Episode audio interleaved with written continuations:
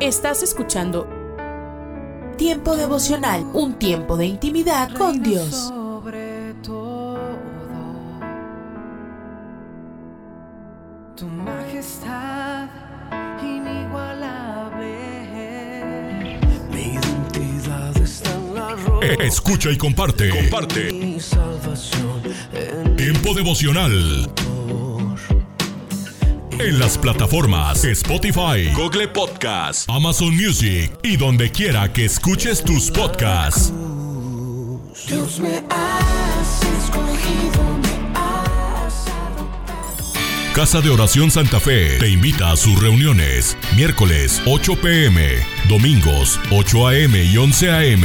Estamos ubicados. Plaza Santa Fe, Boulevard República de Honduras 104, Interior 9, Hacienda Santa Fe, Tlajomulco de Zúñiga, Jalisco. Casa de Oración Santa Fe, un lugar para adorar. Muy buenos días. Esta mañana vamos a abrir la escritura, pero vamos a ponerle título al sermón, a la meditación, al devocional. Y el título es Cuando tu obediencia es probada. ¿Alguna vez Dios te colocó en una prueba donde tú preguntabas por qué, para qué, y no había respuestas? Este devocional vaya para tantos que atravesando el valle de sombra y de muerte, al salir miraron hacia atrás y dijeron, el bien y la misericordia me seguirán todos los días de mi vida, y en la casa del Señor moraré por largos días. Ha venido una pandemia, decimos, sobre nuestro mundo. Muchos han quedado solitos en sus casas. Seres amados han partido a la eternidad. Y la pregunta ¿por qué? sin duda ha quedado flotando en el ambiente de cada corazón. Y sabes, las terminologías evangélicas a veces son molestas porque nos dicen, no le preguntes a Dios por qué, sino para qué. Y déjame decirte algo, hermano. Mi Salvador en la cruz al Padre le dijo, ¿por qué me has desamparado? O sea que si Él le preguntó al Padre por qué, yo también y tú también, en respeto y reverencia ante la presencia del soberano, la humanidad se estremece y pregunta, ¿por qué? Precisamente porque está fuera de nuestro alcance lo que a veces sucede. Y en estos pasajes que vamos a leer, por ejemplo, Jeremías capítulo 16, salvando la distancia de todos aquellos que han pasado momentos difíciles en este tiempo de pandemia, pero en Jeremías capítulo 16 usted va a ver cómo la obediencia de un profeta es probada.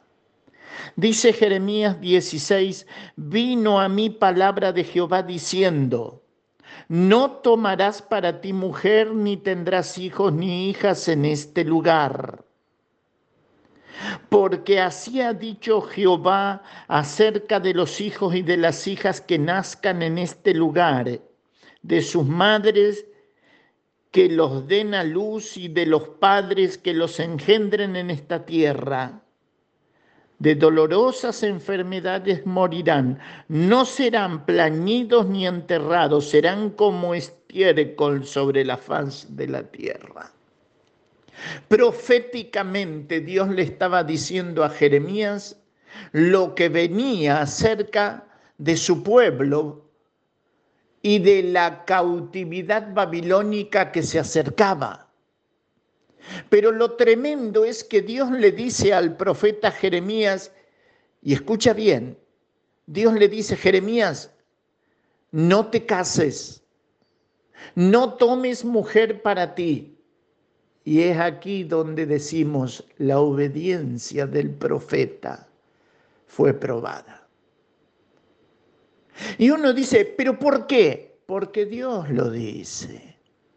Y cuando Dios llega a tu corazón y al mío, a través de pruebas y de aflicciones, te repito, tú y yo le preguntaremos a Dios por qué. Con reverencia, sin duda. Pero el soberano es Él. El Señor es Él. Y el barro que somos nosotros podrá decirle al alfarero, ¿qué haces? Sin duda que Dios el soberano, de repente en este caso un profeta, Dios le pide, por el bien de Jeremías, Dios le dice, no te cases. Y el profeta obedece.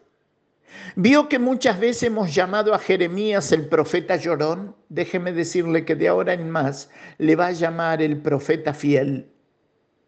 Porque ante el pedido de Dios, Jeremías obedeció. Pregunta, ¿qué haríamos nosotros si Dios se acercara a nuestra vida pidiéndonos que renunciemos a algo que legítimamente nos pertenecería.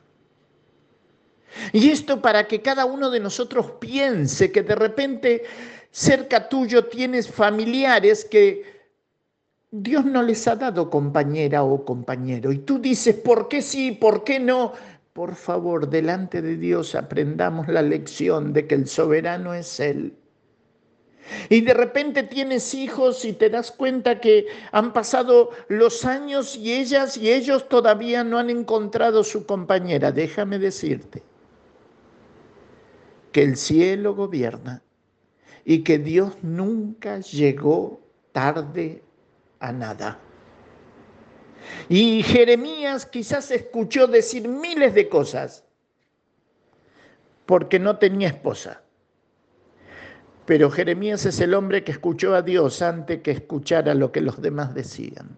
Y sabes qué lindo que es que en esta mañana tú y yo decidamos escuchar a Dios. ¿Qué tiene Dios que decirte, decirme? ¿Qué tiene Dios para pedirte, pedirnos? Pero sabes, hay otro pasaje en las escrituras que quiero que veas conmigo. Ezequiel capítulo 24 versículo 15. Dice, vino a mí palabra de Jehová, dice Ezequiel 24, 15. Vino a mí palabra de Jehová diciendo, Hijo de hombre, así es como Dios siempre le habló a Ezequiel. Hijo de hombre, he aquí yo te quito de golpe el deleite de tus ojos. No endeches, ni llores, ni corran tus lágrimas. ¿Sabes quién era el deleite de los ojos de Ezequiel? Su esposa. Y uno podría pensar, qué cruel, quitarle la esposa y decirle no llores. Claro, porque los caminos de Dios no son nuestros caminos y sus pensamientos no son nuestros pensamientos. Y Ezequiel es el hombre que escucha esto de parte de Dios y a la tarde muere su esposa. Y Dios le dice, no llores. ¿Sabes por qué quiero que no llores, Ezequiel? Porque así como murió tu esposa, también murió mi pueblo. Y te estoy pidiendo a ti que no llores porque yo también no lloro ante un pueblo que me dio la espalda, se fue detrás de los dioses y murieron en su pecado. Durísimo, ¿verdad? Y por eso dije al comienzo, quizás en esta pandemia muchos han tenido que decir hasta luego a su compañero, a su compañera. Y no pudieron despedirlo. Y uno dice, qué duro, qué terrible. Pero vuelvo sobre los pasos para decirte una vez más, Dios nunca llega tarde y Él conoce el por qué y el para qué de cada cosa y en eso es donde tú y yo tenemos que descansar. El salmista decía, Señor, bajo la sombra de tus alas me ampararé hasta que pasen los quebrantos. ¿Sabe qué decía? Voy a llorar bajo el ala de Dios hasta que deje de llorar. Y cuando deje de llorar, será el momento en que a través de la palabra la consolación llegará a mi vida. No olvidaremos nunca con mi esposa. Cuando el 22 de enero del 89 llegó a nuestra vida y nuestra hija partía a la eternidad. Y tú preguntas por qué y para qué y el cielo hace silencio. Y Dios lo que pide es obediencia a la palabra, sujeción a la palabra, amor a la palabra, entrega por la palabra. Y sabes, y escucha bien porque creo que va a ser de bendición a tu vida, nadie pierde algo si sabe dónde está. Si Cristo es tu Salvador, si tu ser amado partió a la eternidad con Cristo en su corazón, sabes, el cristiano dice hasta luego. El que no conoce a Dios dice hasta siempre. Mis queridos, qué bendición es saber que el Señor Jesucristo venció a la muerte, ¿verdad? Y si hoy tu obediencia va a ser probada, que tú puedas levantar tus ojos al cielo y decirle, Señor, fortalece mi fe, te quiero obedecer, te quiero servir, y aunque lo que te toque vivir sea duro, acuérdate que tú y yo morimos porque la paga del pecado es muerte. Pero nuestro Salvador murió porque cargó mi pecado y el tuyo. Entonces, el máximo de los sacrificios es el que Él llevó a cabo por nosotros en la cruz del Calvario. Nosotros tenemos que morir, porque aunque hemos sido perdonados por Cristo, si el Señor no viene antes, nos tocará partir. Pero tenemos la gloriosa esperanza que quizás viene hoy y si viene hoy, tú y yo podremos ver cara a cara al que nos amó. Pero vuelvo a repetirte, aunque la prueba arrecie, recuerda, Él murió por ti voluntariamente en una cruz para darnos vida eterna. Y si todavía Cristo no es tu Salvador, para ti también, tú tienes que saber, tú tienes que entender, tú tienes que pedirle a Dios perdón por tus pecados, tú te tienes que arrepentir del pecado que te separó de Dios y decirle a Dios en una oración sincera y de corazón, decirle Dios, te pido perdón por mis pecados y te pido que Jesucristo venga a morar en mi corazón como mi único y suficiente Salvador. Hermanos queridos, hermosa mañana, para que si tu obediencia y la mía van a ser probadas, podamos salir aprobados delante de Dios. Porque hemos decidido poner la mano en el arado y no mirar atrás porque hemos decidido servir al que nos amó, porque hemos decidido seguir a Cristo. A Dios sea la gloria en esta mañana y a nuestras vidas sus bendiciones. Dios les bendiga. En el libro Romanos, en el capítulo 1, verso 17, dice, porque en el Evangelio la justicia de Dios se revela por fe y para fe, como está escrito, más el justo por la fe vivirá. Hoy me gustaría tratar sobre el tema el lenguaje de la fe.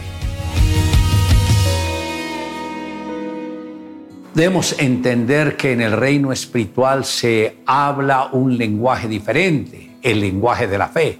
Toda expresión de queja, murmuración o de lamento es contraria al idioma celestial. Dios solo busca relacionarse con quienes han aprendido a pensar, a hablar y caminar por fe. Los israelitas no podían llegar al Señor porque no conseguían la manera de relacionarse con Él, pues ellos estaban enfocados en sus propias creencias y no entendieron que para uno acercarse al Señor tiene que ser a través del lenguaje de la fe. En el libro de los Salmos, en el Salmo 81, en el verso 6, dice, aparté su hombro de debajo de la carga, sus manos fueron descargadas de los cestos Dios tuvo que enviar a su propio Hijo para que tomara las cargas de su pueblo. El mismo Señor Jesús dijo, venid a mí todos los que estáis trabajados y cargados, y yo os haré descansar.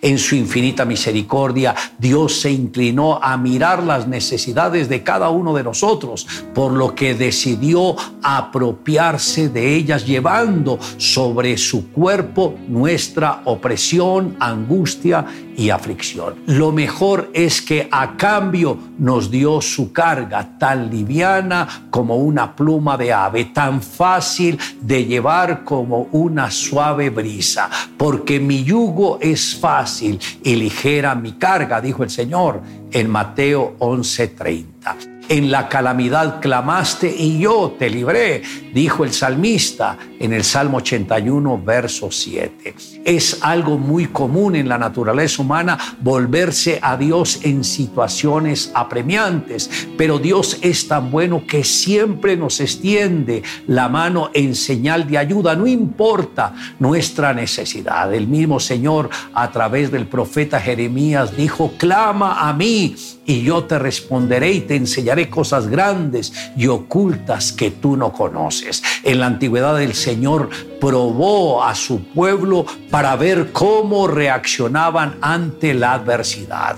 Alabarían su nombre o se quejarían y renegarían contra él o actuarían en fe. Lamentablemente el pueblo no supo caminar en fe y perdieron las bendiciones de Dios.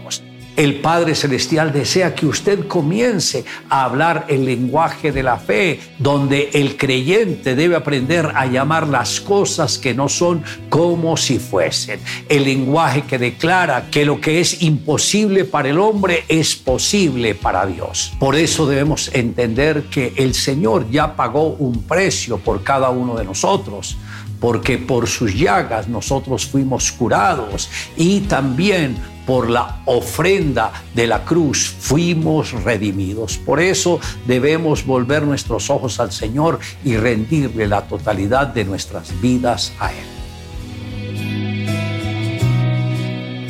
Recibo dirección de la luz radiante de amor y entendimiento de Dios. Un reflector en un teatro es usado para enfocar la atención de una audiencia en un artista o un escenario.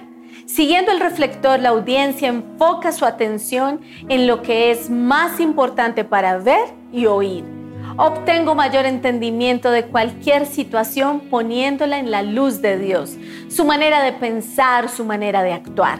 Y como el reflector en el teatro, la luz de Dios pone mi mente fuera de distracciones y en lo que necesito saber. Con la dirección de Dios sé que las palabras y acciones que tomo son sabias y compasivas. La dirección de Dios es una luz de amor, entendimiento que brilla en la gente, eventos que son una parte importante de mi vida. No habrá allí más noche y no tienen necesidad de luz de lámpara ni de sol, porque Dios el Señor los iluminará. Apocalipsis 22:5. Le invito a que me acompañe en la siguiente oración. Amado Dios, gracias por la palabra tuya, porque cada vez que la leemos, el Antiguo o el Nuevo Testamento, nos estás edificando, estás corriendo el velo y además estamos entendiendo todo lo que tú nos quieres enseñar. Ayúdanos, Señor, a permanecer en la comunión contigo, en la comunión con tu palabra, en la comunión también con los hermanos y que podamos dar un fruto sobreabundante. Te amamos, Dios, en Cristo Jesús. Amén. Declare juntamente conmigo, porque en el Evangelio la justicia de Dios se revela por fe y para fe, como está escrito, mas el justo por la fe vivirá.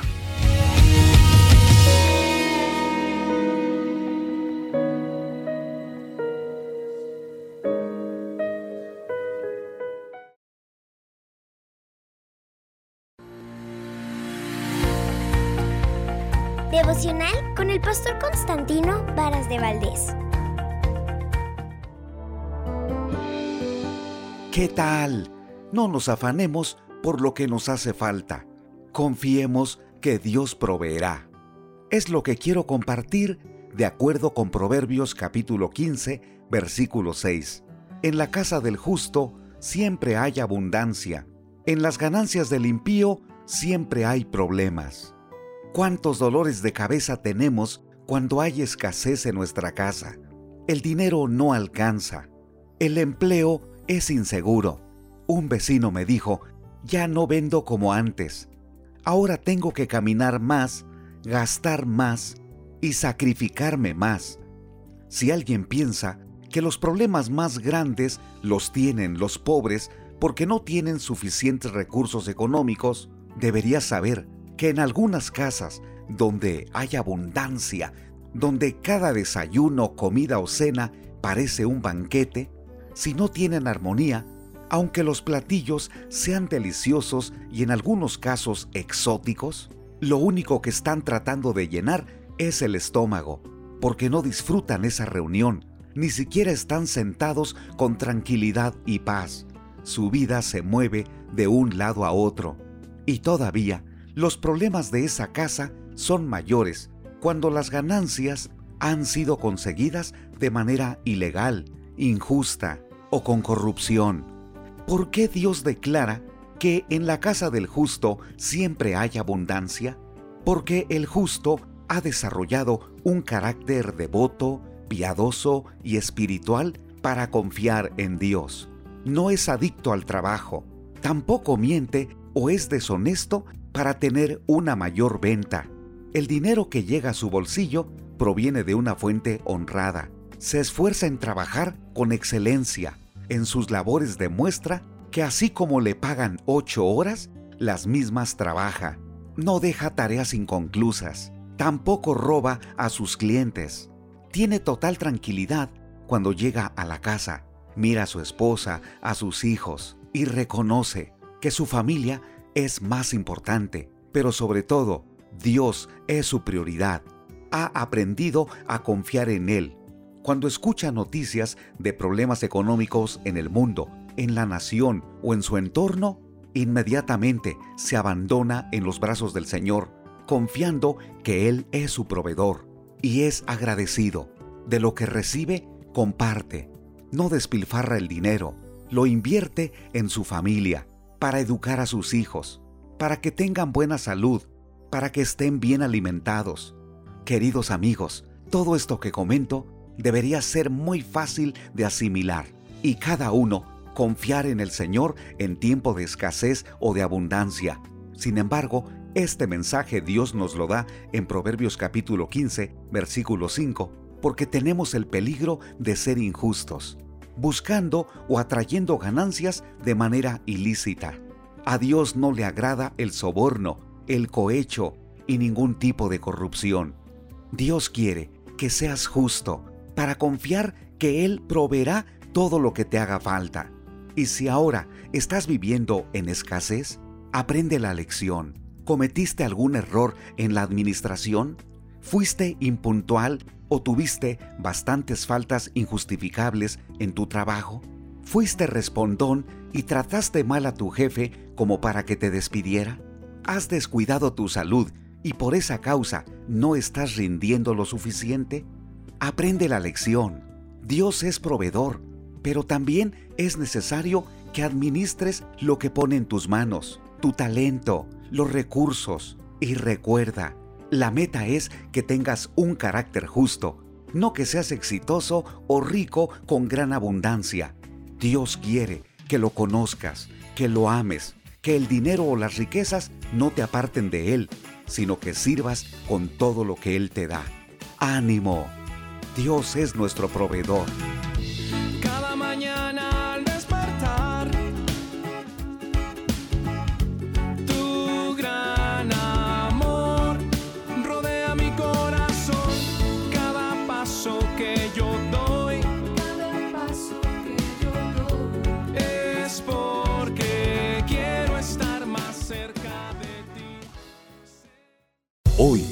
en Ecos del Pasado.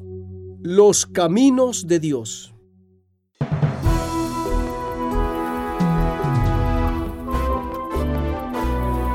Ecos del Pasado con Emilio Mesa.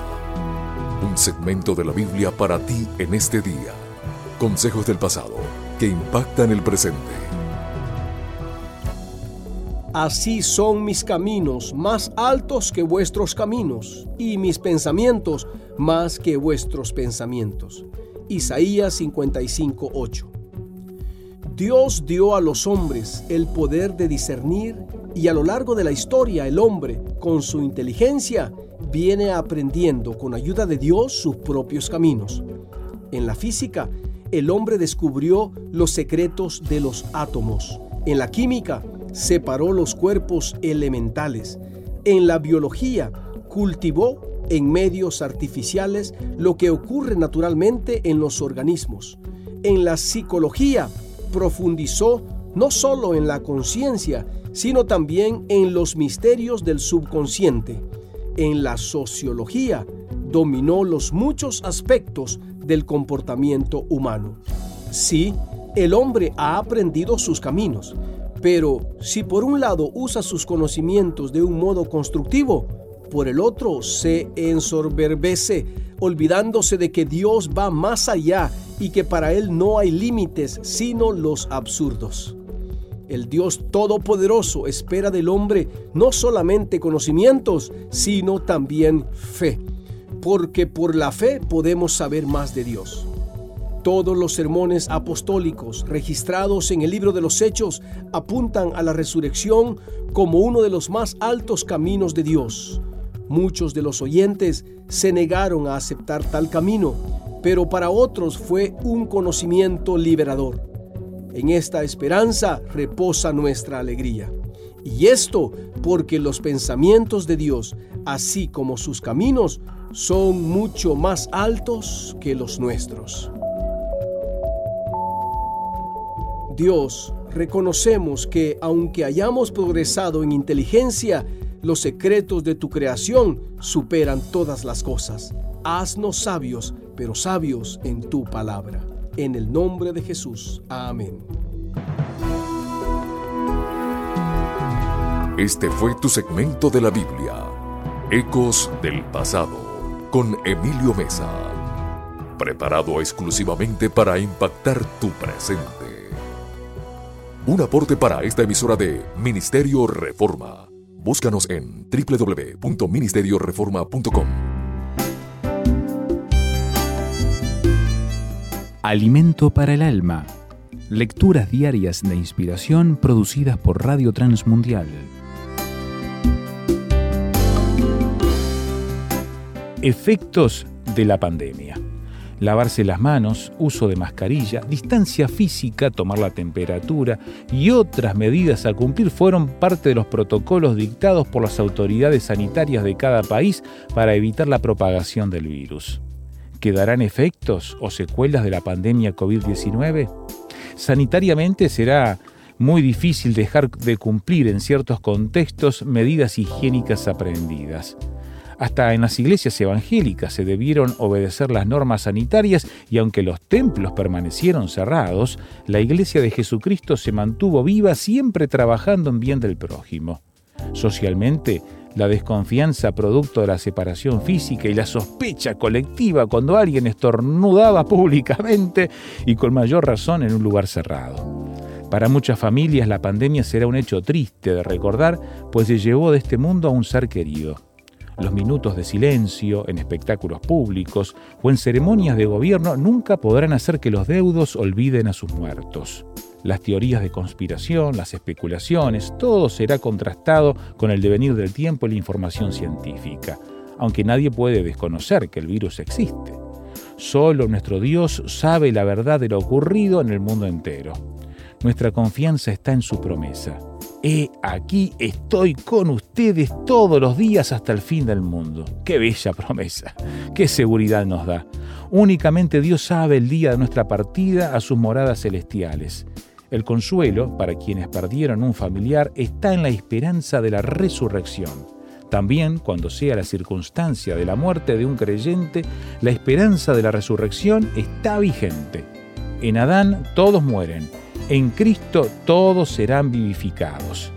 En la prueba, Dios bendice a su iglesia. Meditación escrita por Luis Caniguante, Chile.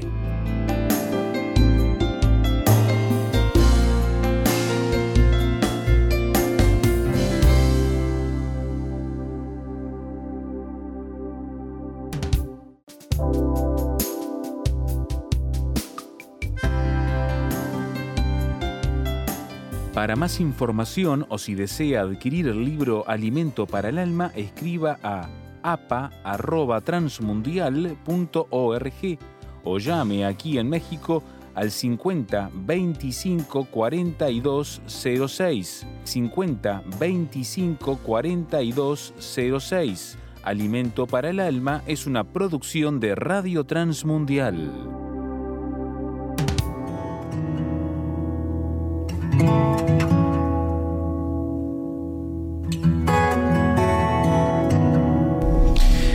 Yo no sé si vos recordás aquel pasaje.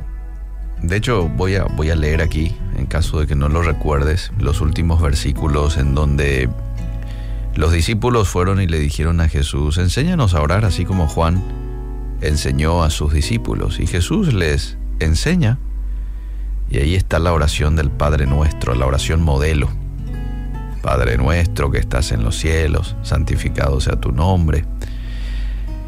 Pero allí en la penúltima frase de la oración modelo que nos dejó Jesús, repito, está en Mateo 6, 12 en adelante, dice ahí en el, un poquito antes del 12, pero en el 12 dice, y perdónanos nuestras deudas como también nosotros perdonamos a nuestros deudores.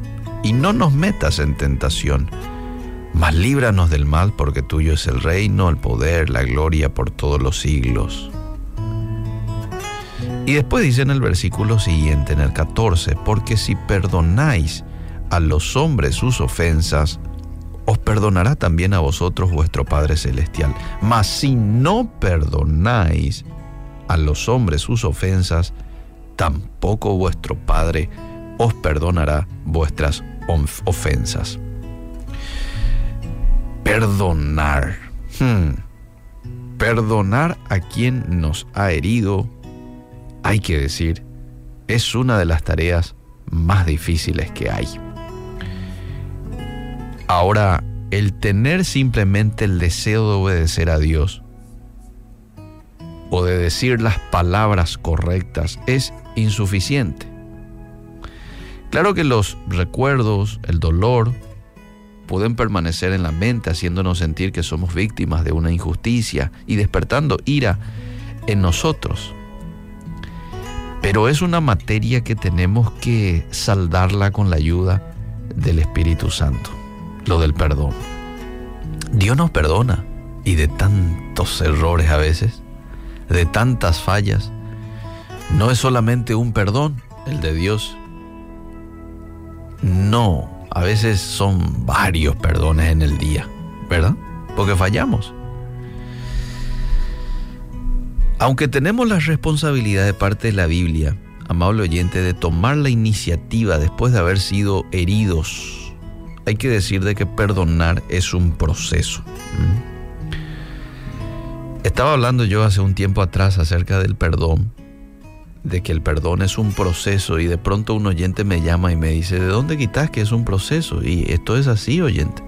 No, lo que pasa es que conmigo fue al instante. Y me contó una experiencia que tuvo eh, con relación al perdón.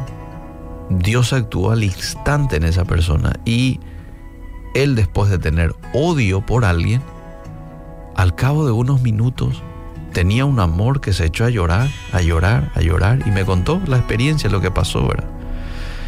Entonces ahí llegué a la conclusión de que, bueno, Dios actúa de manera diferente con la gente con relación a el perdón. Algunos necesitan un proceso un poco mayor y otros eh, seguramente el proceso es muy cortito porque Dios hace algo, interviene y esta persona puede de sentir ir hacia alguien, de pronto puede sentir compasión o amor. Lo cierto y concreto, no importa cuánto dure este proceso del perdón, sea de unos pocos minutos, una hora, o sea de un tiempo eh, más largo, hay que iniciar el proceso y de inmediato. Esto para evitar que se desarrolle una raíz de amargura. Cuanto más profunda sea la herida que te hayan hecho, más tiempo probablemente va a necesitar para poder sanar. Ahora no se desanime. Si usted toma la decisión, el Señor estará con usted en cada paso del camino. ¿Mm? En cierta ocasión, Dios le dijo al pueblo de Israel, esto está en Ageo capítulo 2, les hizo un desafío. El desafío iba a tener su oposición propia.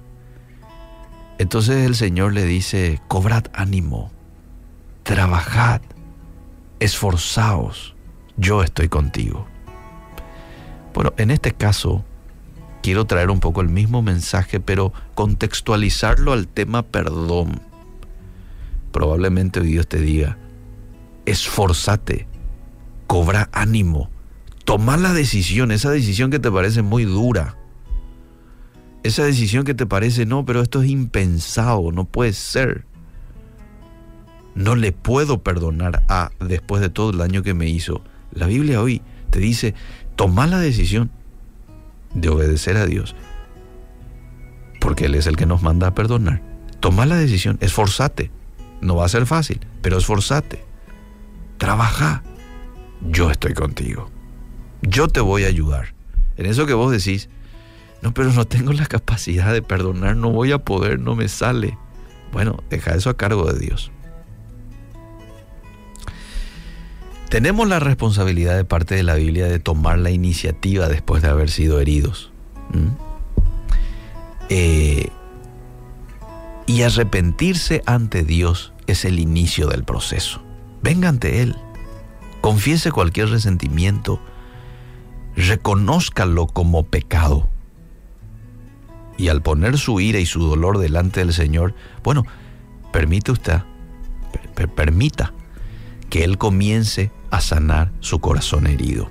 A veces el proceso puede también implicar ir a la persona que te ofendió y comentarle de tu enojo, de tu molestia. Yo me he ofendido, fulanito de tal, por esto que has dicho, por esto que has hecho.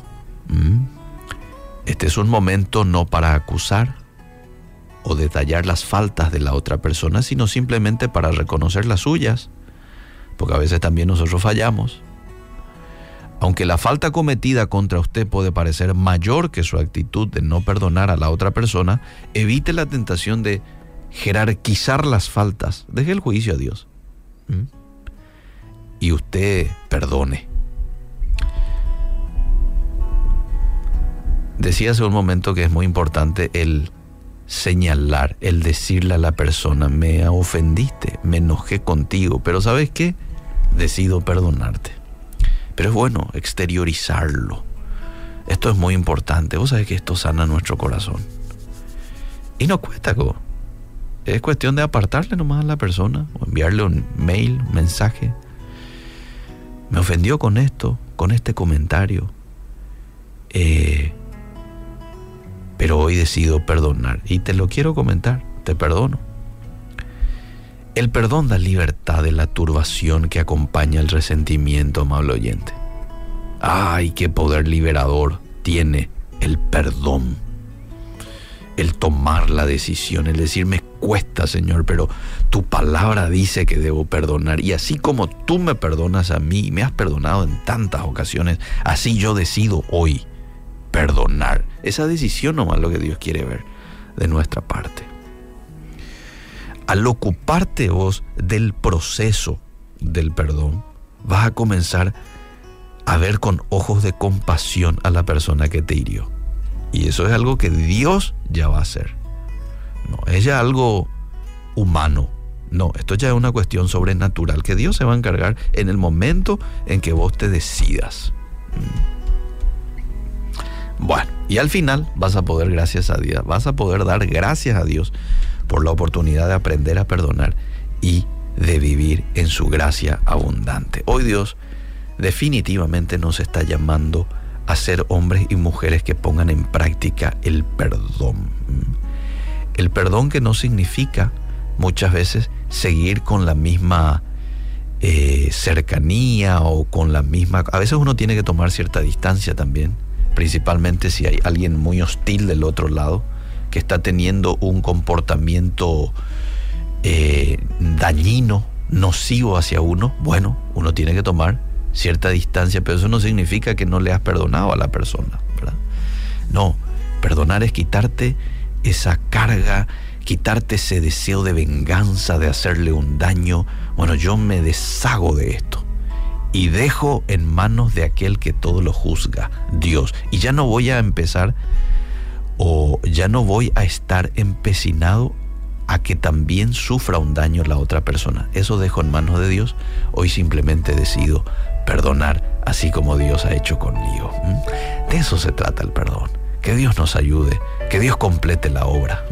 Nosotros tomamos hoy la decisión y luego dejamos a cargo de Dios que pueda darnos esa capacidad de perdonar.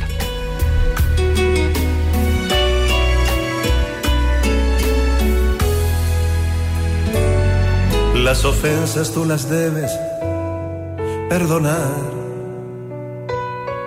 porque al perdonar vendrá la sanidad. Toda amargura se disipará y la paz y la alegría volverán. El perdón no es sentimiento, es decisión aunque no sientas, tú decides perdonar. Y el amor verdadero llegará. Porque a mayor perdón, mayor amor habrá. Y verás tus sueños florecer y tendrás un nuevo amanecer la vida está esperando darte lo mejor. Y por favor, perdona al ofensor.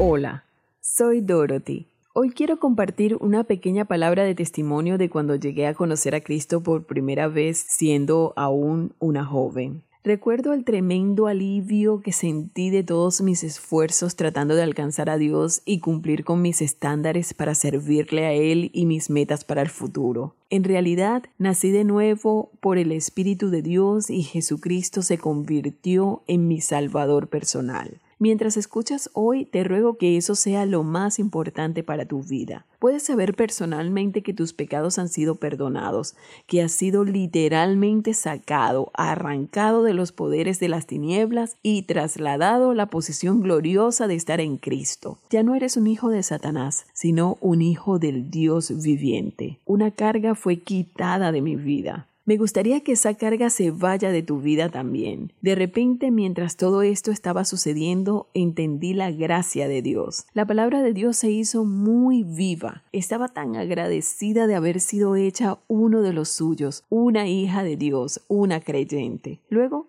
Vinieron amigos cristianos, bien intencionados, y empezaron a agregar lo que creían que sería correcto para mí. Mi apariencia tuvo que cambiar y ciertos hábitos y ciertas ideas y seguí todo esto voluntariamente, porque quería seguir al Señor con todo mi corazón. Pero al hacerlo, descubrí que me cargué más y perdí algo. De alguna manera perdí mi posición de tener esta libertad en Cristo y antes de darme cuenta sentí que había vuelto a estar como antes, copiando. Dios planificaba mi vida de modo que me encontrara con otras personas, pero no hubo el sobreabundante amor y la comunicación natural que siempre señalaba hacia Cristo Jesús. Mira, había caído en la trampa de que tendrán apariencia de piedad. Muy maravilloso por fuera, pero negarán la eficacia de ella. Qué agradecida estoy cuando considero lo que Dios hizo por mí. Solo puedo pensar en el apóstol Pablo. Él tenía la carga de una madre como si fuera posible tener un hijo por segunda vez porque agonizaba cuando decía, hasta que Cristo sea formado en ti. Él estaba hablando a los cristianos en Galacia. Quería que ellos entendieran los peligros de la enseñanza corrupta que les exigía adoptar una esclavitud legalista en sus vidas en cuanto a lo que tenían que realizar. No se trata de obedecer a quienes nos rodean mientras trabajamos y nos comunicamos con las personas en nuestra rutina diaria, sino que ellos estaban agregando algo al Evangelio. Qué fácilmente cayeron esos nuevos cristianos en esa trampa. Pablo usó la historia de los hijos de Abraham. El primer hijo, Ismael, nació de Agar, una esclava. Isaac nació de su esposa, Sara, una mujer libre. Agar era una esclava y por tanto su hijo Ismael también era un esclavo. Pero como Sara era una mujer libre, su hijo Isaac también era libre. Sara pertenecía a Abraham como su esposa. Echa fuera a la esclava y a su hijo, dijo ella, porque el hijo de esta esclava no será heredero junto con Isaac, mi hijo. Esto es lo que Pablo usó en su alegoría. En Gálatas 4:30 él dice, Mas, ¿qué dice la escritura? Echa fuera a la esclava y a su hijo, porque no heredará el hijo de la esclava con el hijo de la libre. De manera, hermanos, que quienes hemos nacido de nuevo, no somos hijos de la esclava, lo natural, sino de la libre, lo sobrenatural. En Gálatas 4, 24 al 25 leemos que Agar representa la dispensación judía, que estaba esclavizada a la ley ceremonial. Pero Sara representa a la verdadera iglesia de Cristo, libre de esta esclavitud por la sangre de Cristo en la cruz. Isaac, el hijo de Sara, representa la Jerusalén celestial libre de la ley y de obras carnales de justicia, la morada de Dios y de los espíritus extintos. ¿Eres libre? De tu esclavitud, dolor y oscuridad por la libertad de Cristo? ¿Lo entiendes? ¿No estás copiando algo? ¿No estás atado como esclavo, sino que has sido liberado en Cristo Jesús? Es a Jesús a quien obedeces en tu corazón. Es Jesús cuyo Espíritu Santo recibes y es su vida la que se manifiesta a través de ti para alcanzar a los demás, para su gloria la dosis diaria con William Arana. Para que juntos comencemos a vivir. Quiero hoy compartir en esta dosis algo acerca del amor, pero del verdadero amor. Quiero recordarte porque tal vez hoy tú te sientes solo, sola, triste, desafinada, desafinado, no sé, pero quiero decirte que Dios te ama y Dios me ama. Esa es una gran verdad, pero a veces no la entendemos. ¿Por qué? Porque hay muchas estructuras, porque hay muchos conceptos, porque tenemos en nuestra mente muchos pensamientos y cosas que hemos escuchado y nos han enseñado por años que de pronto creemos que Dios nos va a amar más y nos va a amar menos de acuerdo a como yo sea, si logro impresionarlo. Ojo con lo que estoy diciendo, porque no estoy diciendo que vaya y mate, vaya y robe y Dios lo va a amar por encima de todo. Lo que estoy diciendo es que el amor de Dios cubre multitud de pecados, porque el amor de Él no es el amor que me entregó a mí como para el de mi esposa, al de mis hijos, no, porque el amor de Dios hacia nosotros es muy profundo y va más allá de lo que yo pueda imaginar o de pronto hacer. Por eso Primera de Corintios habla de que el amor nunca deja de ser. Pero habla de ese amor. A Dios le agrada mi obediencia, claro que sí. A Dios le ama, o sea, Dios ama la, la humildad que hay en las personas. Él ama la forma en que nosotros nos comportamos. Pero su amor no se limita a lo que somos nosotros, no. Su amor es y existe por quien es Él, por su esencia. Entonces muchas veces cuando en la Biblia leemos los primeros versículos de Primera de Corintios pensamos en una pareja porque habla del amor y creemos que es ese amor de pareja. Lo que Pablo está describiendo y definiendo en estos versículos es el amor de Dios. Él dice que el amor es sufrido, benigno, que no tiene envidia ni es jactancioso, ni se envanece. Un amor que no hace nada indebido, que no busca lo suyo, ni se irrita ni guarda rencor. Esto describe un amor limpio, esto describe un amor transparente, como el que solo Él pudo entregarnos a través de su muerte en la cruz. Y por eso Él sepulta nuestros pecados y no se acuerda de ellos por amor a nosotros. Dice que hace justicia y que siempre espera por nosotros pacientemente. Su amor no se goza de la injusticia, pero sí se goza en la verdad.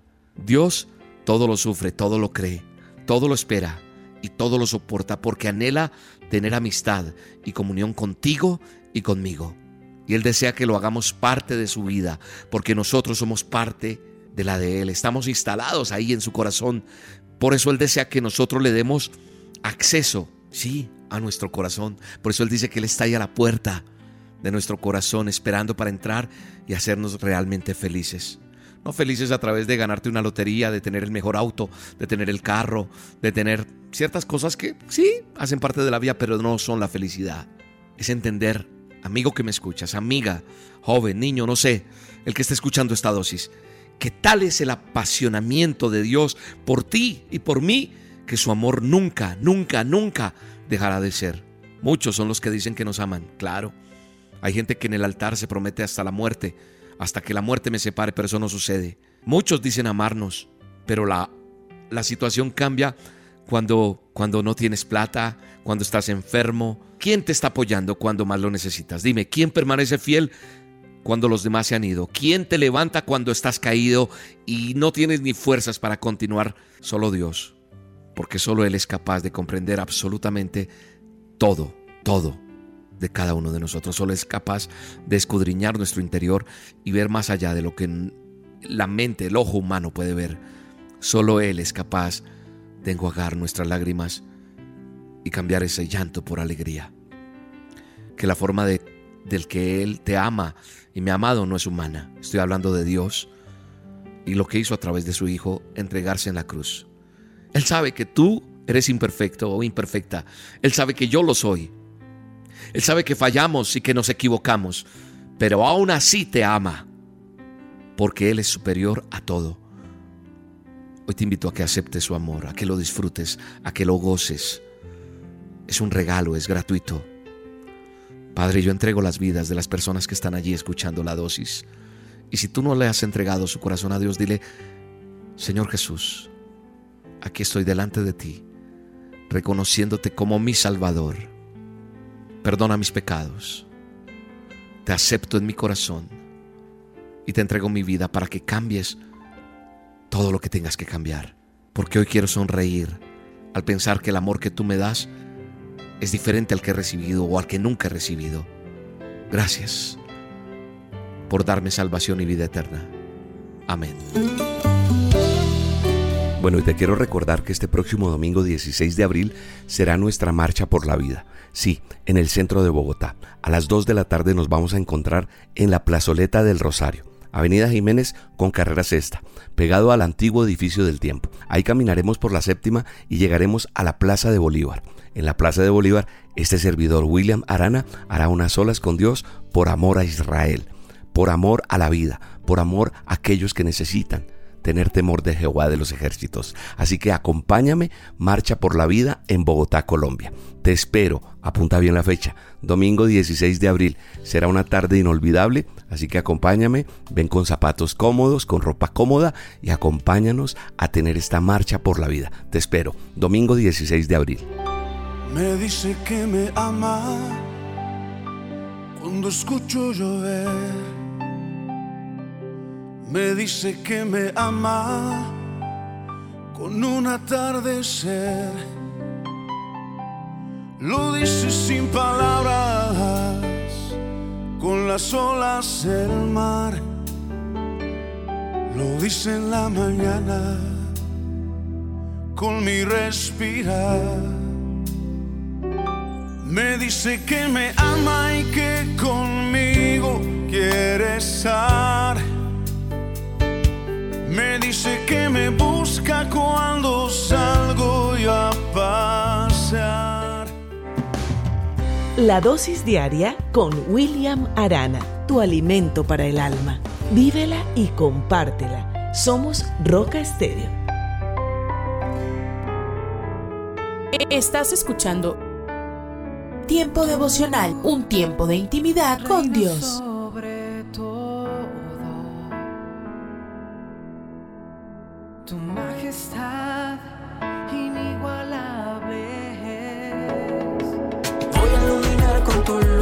Escucha y comparte. Comparte. Tiempo devocional. En las plataformas Spotify, Google Podcast, Amazon Music y donde quiera que escuches tus podcasts. Para que linterna si estás conmigo.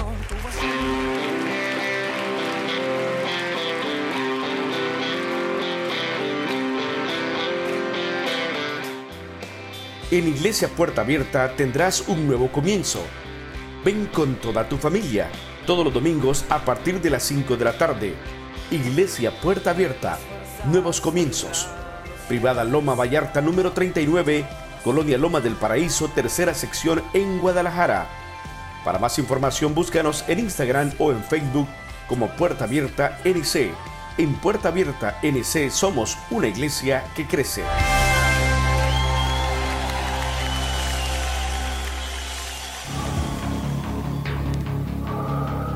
En las nubes de la incertidumbre, el dolor y el desaliento, surge un rayo de esperanza en la voz internacional de la radio de Guillermo Villanueva.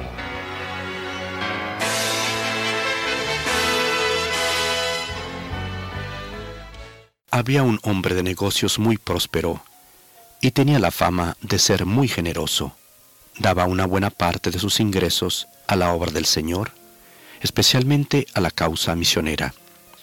Una ocasión le preguntaron, ¿por qué es usted tan generoso? Usted da a la obra del Señor más que todos los feligreses juntos. ¿Por qué tan pocas personas son tan generosas? Yo creo que es una casualidad, ¿no es así?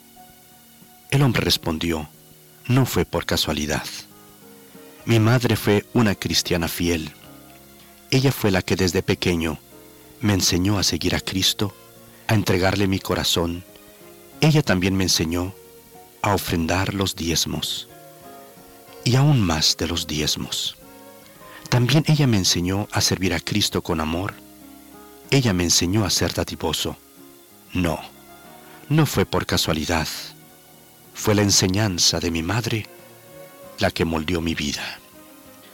Por lo tanto, mi estimado amigo, Recordemos las palabras del gran sabio Salomón recordando este incidente de este hombre generoso. Estas palabras están registradas en Proverbios 22.6. Instruye al niño en su camino, y aun cuando fuere viejo, no se apartará de él. Vamos a instruir al niño que debe dar de su dinero, de sus posesiones a Dios. Si le damos a nuestros hijos un donativo semanal, de ese donativo debemos enseñarle que ellos deben dar la décima parte o más de la décima parte a su Señor. Debemos enseñarle a nuestros hijos, cuando empiecen a trabajar, que la décima parte de su sueldo es del Señor, y aún más de la décima parte. Vamos a instruir al niño y a nuestros hijos a ser generosos con otros, que ellos aprendan a dar y ayudar inclusive a sus padres económicamente, que una parte de ello, aunque sea una pequeña parte, también apoyen a sus padres. Debemos enseñarles a ayudar a sus hermanos, ayudar económicamente a sus amigos, a darle al pobre, que sean hijos dadivosos. Vamos a instruir al niño que le dé sobre todas las cosas su corazón a Cristo. Vamos a instruirlo también que le dé su vida, su tiempo, su voluntad, todo a Cristo Jesús, y que lo haga voluntariamente y gozosamente. Si le enseñamos a nuestros hijos, a nuestros niños a dar, a entregarse a Cristo, entregarse a los demás, al pasar los años el Señor promete que ellos llegarán a ser hombres y después ancianos, generosos y llenos del Espíritu Santo. Pero para lograr esto es necesario que empecemos con nosotros mismos. Debemos entregarle nuestro corazón a Cristo para que el amor de Cristo y su generosidad estén en nuestro corazón. Mi estimado amigo, ¿tienes a Cristo, el gran dador de todo? Si no, Él te quiere dar hoy su salvación y también su amor y también un espíritu generoso. Si tú nunca has recibido a Cristo y por eso no has podido instruir a tus hijos en los caminos del Señor, te invito a que en este momento lo recibas con estas palabras. Señor, tú eres el don del Dios eterno, y hoy te recibo en mi corazón. Perdona mis pecados, lávame con tu sangre, y ayúdame a ser generoso. Amén. Esperamos que esta audición, un rayo de esperanza, haya penetrado en su corazón. Si en algo podemos servirle, por favor dirija su correspondencia a Guillermo Villanueva, apartado 77-335, México, Distrito Federal, 11200. Le invitamos para que nos sintonice a esta misma hora y por esta misma estación. Muchas gracias por la amabilidad de su atención. Hola lectores de la Biblia, bienvenidos a la sinopsis de la Biblia.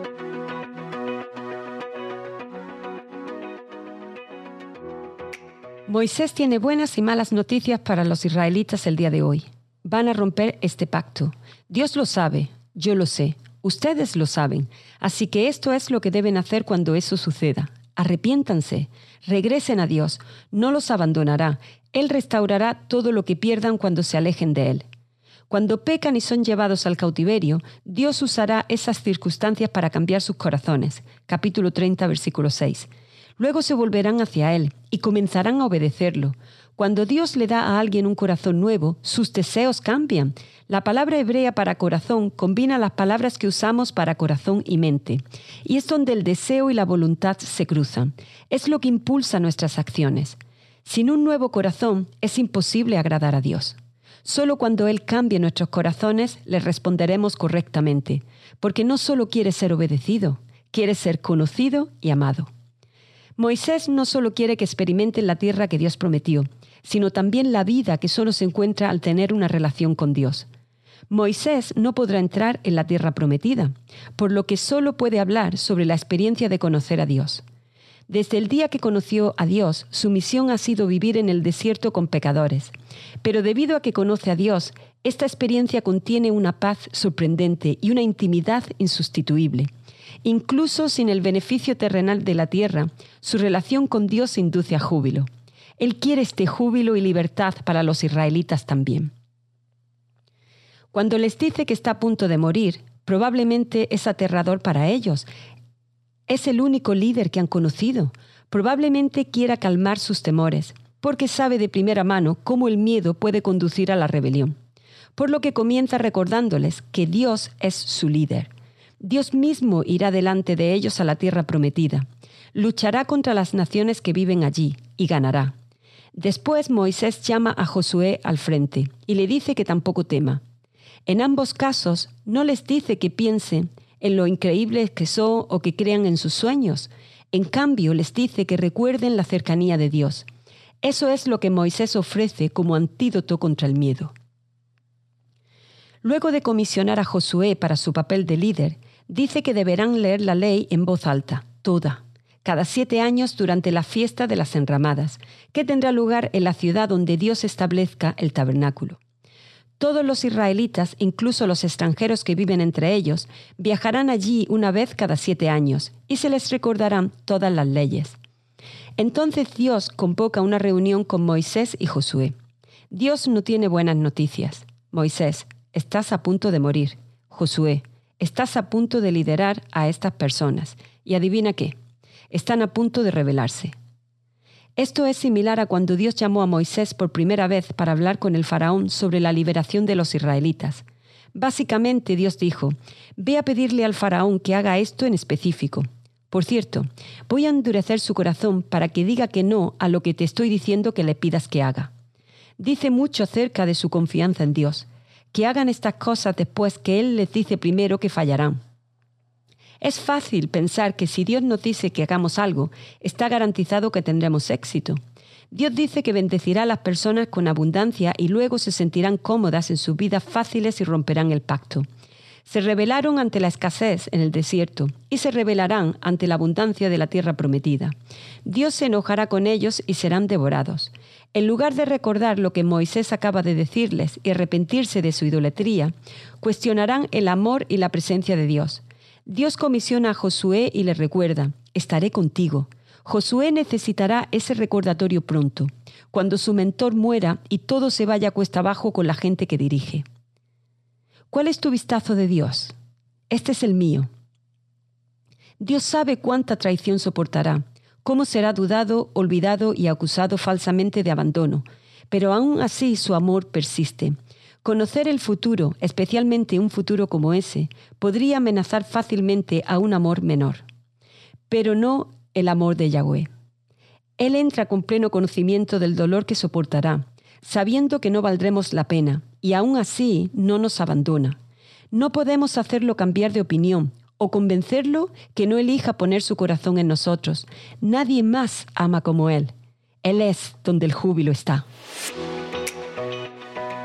La sinopsis de la Biblia es presentada a ustedes gracias a B-Group, estudios bíblicos y de discipulado que se reúnen en iglesias y hogares alrededor del mundo cada semana. Hola, soy Johnny Erickson Tara. Cuando pensamos en descansar, muchos de nosotros imaginamos algo como dormir hasta el mediodía, tomar una siesta, descansar del trabajo o de cuidar a los niños. Pero descansar en Cristo es algo totalmente diferente. El que sigas a Jesús no significa que no habrá pruebas y tormentas. Pero Jeremías capítulo 6 nos dice qué hacer en esas situaciones. Deténganse en el cruce y miren a su alrededor. Pregunten por el camino justo y anden en él. Vayan por esa senda y encontrarán descanso para el alma. Amigo, amiga, ¿acaso no es ese el verdadero descanso que deseas? En el ajetreo de tu vida, toma un tiempo hoy para detenerte y mirar a tu alrededor. Tiempo para reflexionar en tu andar y pedirle a Dios que te guíe. Hola, les habla Junior Velázquez. Bienvenidos a Latido.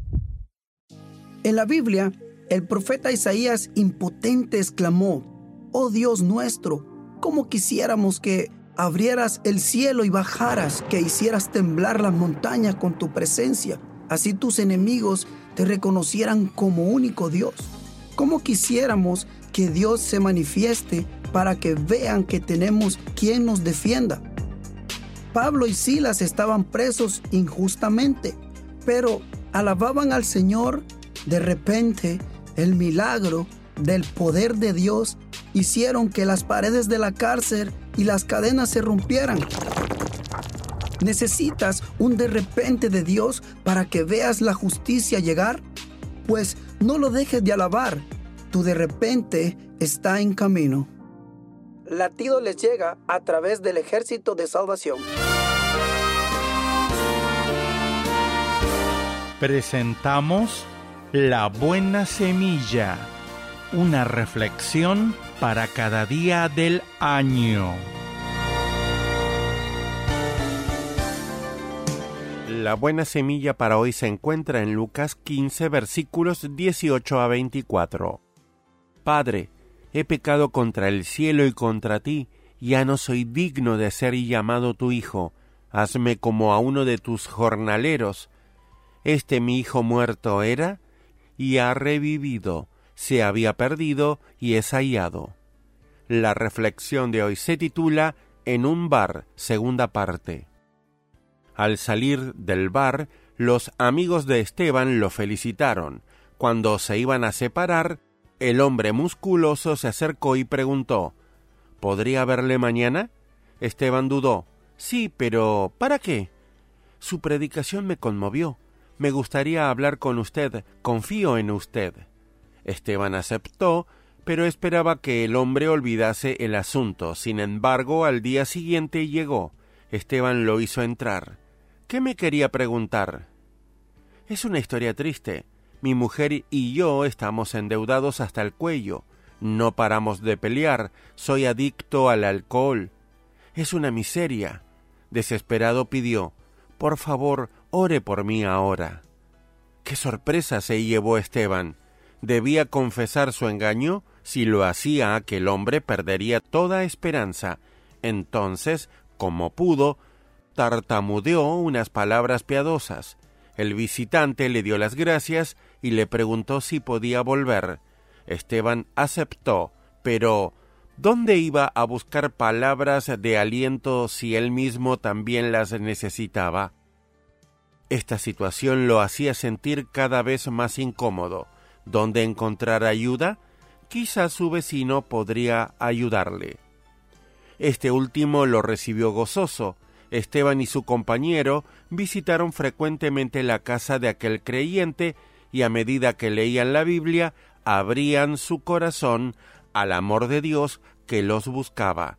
Pronto reconocieron su pasado miserable, culpable, y recibieron el perdón de Dios. Así encontraron la paz del corazón y la felicidad de la presencia divina.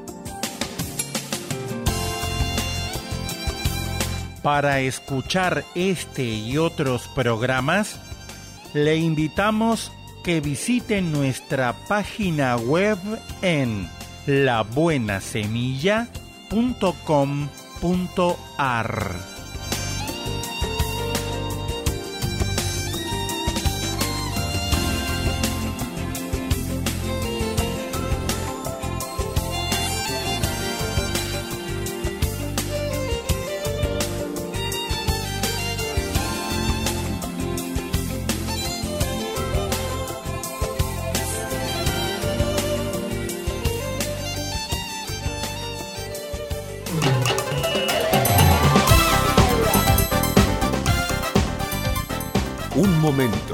Alberto Motesi. Una respuesta práctica a tus interrogantes sobre tu vida y los problemas del mundo moderno. Al fin de cuentas, amable oyente, ¿cuál es la mejor mujer de toda la Biblia? En esta semana he estado hablando de algunas mujeres interesantes. Basti, la mujer altiva. Esther, la mujer que supo comprender su destino. Mical, la muchacha orgullosa. Abigail, la mujer prudente. Rispa, la madre sufrida. Pero ninguna de ellas alcanza todavía una grandeza total. Hay otras mujeres de la Biblia que son aún más famosas. Eva, la primera mujer, Sara, la esposa de Abraham, Raquel, la mujer amada de Jacob, Ana, la madre de Samuel, Ruth, la joven moabita. Pero estas mujeres, con ser tan famosas, todavía no llegan a un alto grado de excelencia. Hay una mujer que, en mi convicción, parece destacarse por sobre todas las demás, y sin embargo no es de las más famosas, quizás porque las virtudes de la fe, la abnegación y la integridad de carácter no hacen famosa una mujer, sino que la cubren de un manto de modestia, igual que la violeta.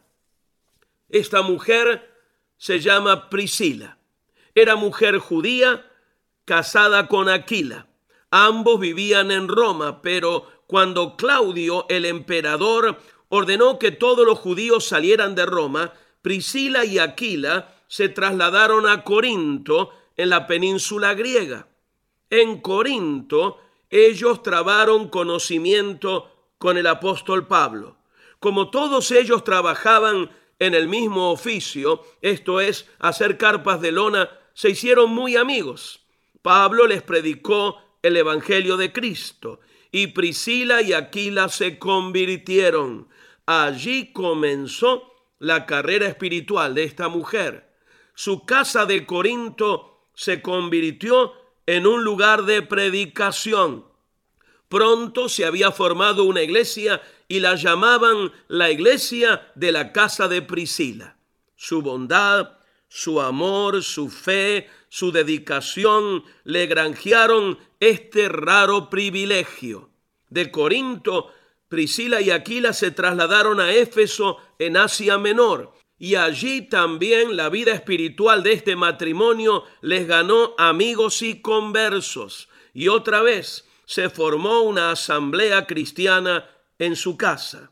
Allí se predicaba el Evangelio, allí se estudiaba la Biblia, se elevaban alabanzas y oraciones. Años más tarde, Priscila y Aquila volvieron otra vez a Roma y allí en la capital del imperio, por tercera vez, reúnen una iglesia cristiana en su casa. Cuando Pablo escribe su carta a la iglesia de los romanos, dice de este matrimonio lo que sigue. Saluden a Priscila y Aquila, mis colaboradores en Cristo, que expusieron su vida por mí, a quienes también agradecen todas las iglesias de los gentiles. He aquí pues una mujer simple, buena, fiel, trabajadora, sierva de Jesucristo en la mejor forma, una de las mejores mujeres de todas las mencionadas en la Biblia. ¿No te gustaría, mi amiga, que otros dijeran de ti, es una gran mujer, o de ti, mi amigo, un gran hombre? La forma de lograrlo es amando y sirviendo a Cristo con todo tu corazón. Este fue Un Momento con Alberto Motesi.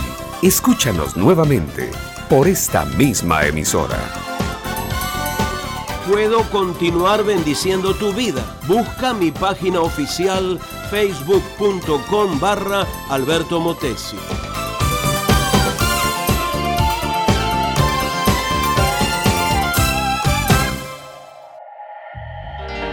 Esto es la palabra para ti hoy.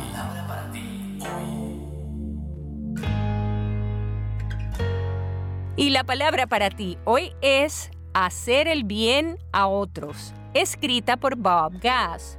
En Primera de Timoteo 6, 17 y 18 leemos, a los ricos de este mundo, mándales que hagan el bien. No existen muchos capataces tan rigurosos como Bob Thompson. Durante 40 años presionó a sus trabajadores de carretas seis días a la semana de abril a diciembre para terminar sus proyectos antes de la primera helada. La lealtad, el sudor y el trabajo arduo de ellos lo ayudaron a convertirse en un hombre muy rico. Pero Thompson no olvidó eso y devolvió el favor. Cuando vendió su compañía, la empresa de pavimentación con asfalto más grande en el estado de Michigan, él repartió 128 millones de dólares de sus ganancias entre sus empleados y los que ya se habían jubilado. Aún los cónyuges sobrevivientes recibieron cheques. Unos 90 empleados se convirtieron instantáneamente en millonarios. Thompson comenzó la compañía Thompson McCulley con 3.500 dólares que su esposa Ellen había ganado como maestra sustituta. Los primeros cinco años de la empresa fueron retadores. Thompson no devengó un salario. Entonces, ¿por qué repartió más tarde tanto de su fortuna? Porque era la acción correcta. Eso fue lo que dijo él. Te das cuenta de que todas las personas a tu alrededor han sufrido contigo el dolor y los momentos difíciles. Quería pagarles por ello. Este hombre practicó las palabras del apóstol Pablo que dicen a los ricos de este mundo, mándales que hagan el bien, que sean ricos en buenas obras y generosos, dispuestos a compartir lo que tienen. Hacer el bien no es una ocupación a tiempo parcial, es un trabajo a tiempo completo. ¿Cuál es la acción correcta? Esa es la pregunta que dirige a una persona con carácter a ser bondadoso en toda situación. Y la respuesta siempre es hacer el bien a otros.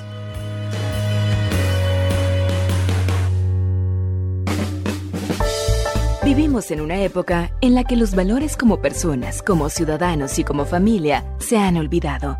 Como hijos, hermanos y padres, todos podemos dar motivación a fin de hacer de la nuestra una mejor sociedad. Motivación con Dairo Rubio Gamboa. Los noticieros de televisión mostraron imágenes del momento en el que Juan Parchi quedó atorado en la ventana al intentar robar una casa. Los habitantes de la vivienda que pretendía desocupar el vándalo no estaban esta vez, lo que quiso aprovechar entrando por la ventana, así que tras romper el vidrio y entrar de una manera extraña, se atoró con su pie. Luego duró más de una hora intentando liberarse y al no lograrlo no tuvo más que pedir auxilio. Ante sus gritos, los vecinos y transeúntes se acercaron y sorpresivamente entre ellos apareció el dueño de la casa, quien se quedó boquiabierto ante tal escena. Pronto llegaron los paramédicos y la policía. Una vez, comillas, salvado el ladrón, argumentaba que no había intentado robar, sino que estaba tratando de detener a los ladrones cuando quedó atorado. Sin embargo, curiosamente aún tenía en la mano el martillo con el cual había roto la ventana. Ante esa rara explicación, fue llevado a prisión para ser sometido luego a juicio. Quien está acostumbrado a hacer el mal, por más que dedique tiempo a perfeccionar su maldad, algún día es atrapado. Cuando mal actuamos y somos descubiertos, la vergüenza es tal que no hay cómo escondernos. Ser atrapado en el delito es consecuencia de robar, y ser atrapado como este delincuente es de tontos. Mejor hagamos las cosas de manera sabia. Puede causarnos risa el saber de las tonterías que algunos hacen, pero mejor debemos cuidar el manejarnos en rectitud. Por culpa de un clavo se pierde la herradura. Por la culpa de la herradura se pierde el caballo. Por culpa del caballo se pierde el jinete. Por culpa del jinete se pierde el mensaje. Por culpa del mensaje se pierde la batalla. Por culpa de la batalla se pierde el reino. Puedes engañar a los hombres, puedes esconderte en la cueva más profunda, pero donde quiera que te metas, allí te alcanzará Dios. Motivación con Dairo Rubio Gamboa. Escríbenos a contacto arroba motivación a la familia punto org. En apoyo a la familia de América Latina. Estás escuchando Tiempo devocional, un tiempo de intimidad con Dios.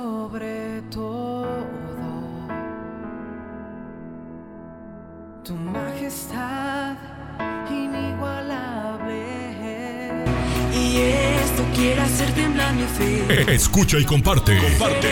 Movido, Tiempo devocional. parecer En las plataformas Spotify, Google Podcast, Amazon Music y donde quiera que escuches tus podcasts.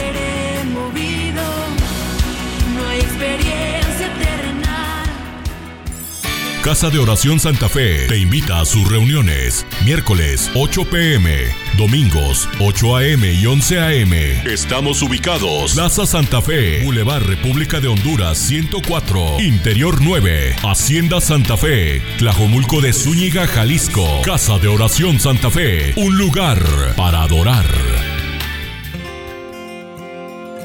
Cuando nos encontramos en momentos difíciles, olvidamos que la vida continúa, pero ante cualquier situación debemos aferrarnos a la fe y a la esperanza.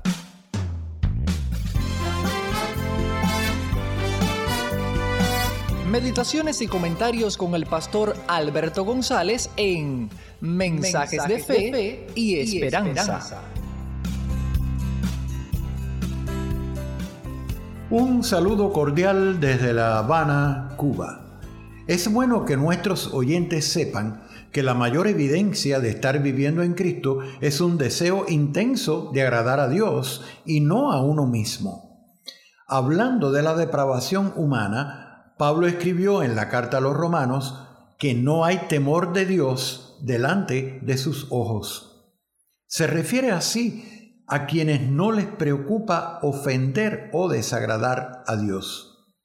Cuando debido a su lascivia el hombre y la mujer contemporáneos pierden toda sensibilidad espiritual, no aceptan barreras ni limitantes a cuanto deseo entre en su corazón.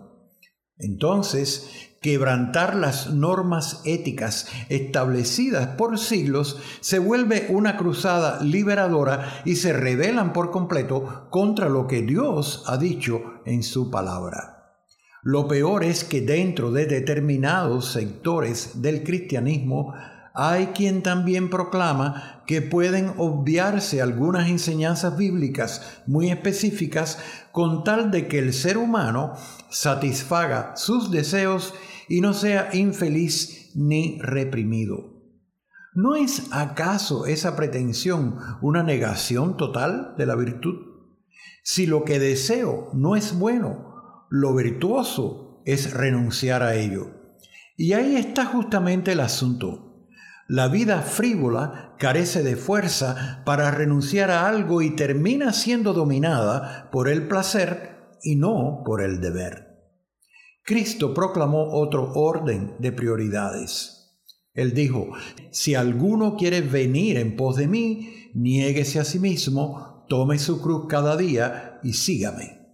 Para que comprendiéramos sus reclamos, también aclaró, yo soy el buen pastor, y el buen pastor su vida da por las ovejas. ¿Entiendes lo que quiero decir? Él no está pidiendo a sus seguidores algo que él mismo no haya hecho. El camino de la gloria y la victoria espiritual no comienza con la satisfacción propia, sino con la negación y la entrega. Todo lo que es verdaderamente hermoso requiere sacrificio. Por eso José Martí expresó que el triunfo es de los que se sacrifican. Por cierto, hay otro pensamiento del famoso escritor cubano, que no es de los más promocionados ni conocidos por los cubanos, pero es muy interesante. Él dijo, en la cruz murió un hombre un día, y en la cruz debe morir el hombre todos los días.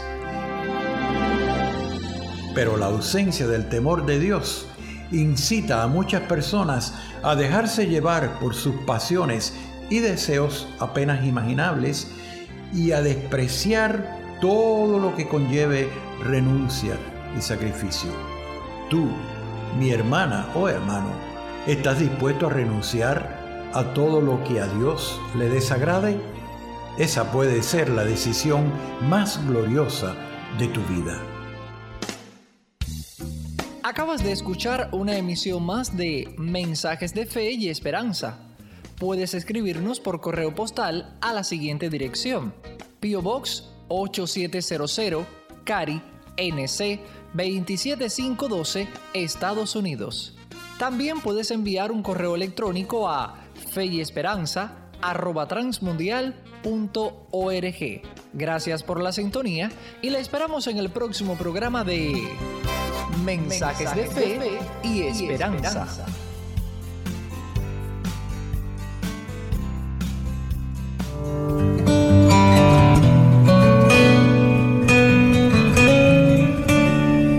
En Habacuc, capítulo 1, versículo 2. ¿Hasta cuándo, Señor, ¿He de pedirte ayuda sin que tú me escuches? ¿Hasta cuándo he de quejarme de la violencia sin que tú nos salves? Título para hoy, Nuestra sinceridad. Eh, y aquí encontramos este sincero cuestionamiento que le hace a Dios el profeta Habacuc. No entendía por qué Dios no hacía algo con la maldad en la sociedad. ¿Por qué tanta corrupción sin que Dios actuara? Eh, y algo que podemos rescatar una de las lecciones a nuestra vida de, este pasaje es que el profeta fue a Dios. En primer lugar fue a Dios. Segundo, tuvo sinceras inquietudes, expresó eh, lo que sentía y fue sincero en ello a Dios. ¿Qué hacemos cuando vemos o experimentamos ciertas injusticias? ¿Qué hacemos? ¿A quién acudimos? Muchas veces reaccionamos de mala manera y vamos a cualquier persona en vez de acudir a Dios. En el versículo 4 dice, se entorpece la ley y no se da curso a la justicia. El impío acosa al justo y las sentencias que se dictan son injustas. Bueno, que le parece una algo muy similar a nuestro tiempo, ¿no es cierto? Eh, el cuadro es muy similar al nuestro. Muchas veces nos gana la impotencia o la indiferencia. Mucha gente anda así, impotente por, por esta situación, por la falta de justicia, como a otros tantos la indiferencia. Ya no le va ni le viene como se dice. Ahora, el ejemplo del profeta puede ayudarnos en primer lugar a estar siempre atentos a las necesidades de los demás. Importante, muy importante. No podemos ser indiferentes a ellos. El texto nos ayuda en primer lugar a estar atentos a las necesidades de los demás. No podemos dejar pasar las injusticias sociales. El segundo paso es clamar a Dios por su intervención.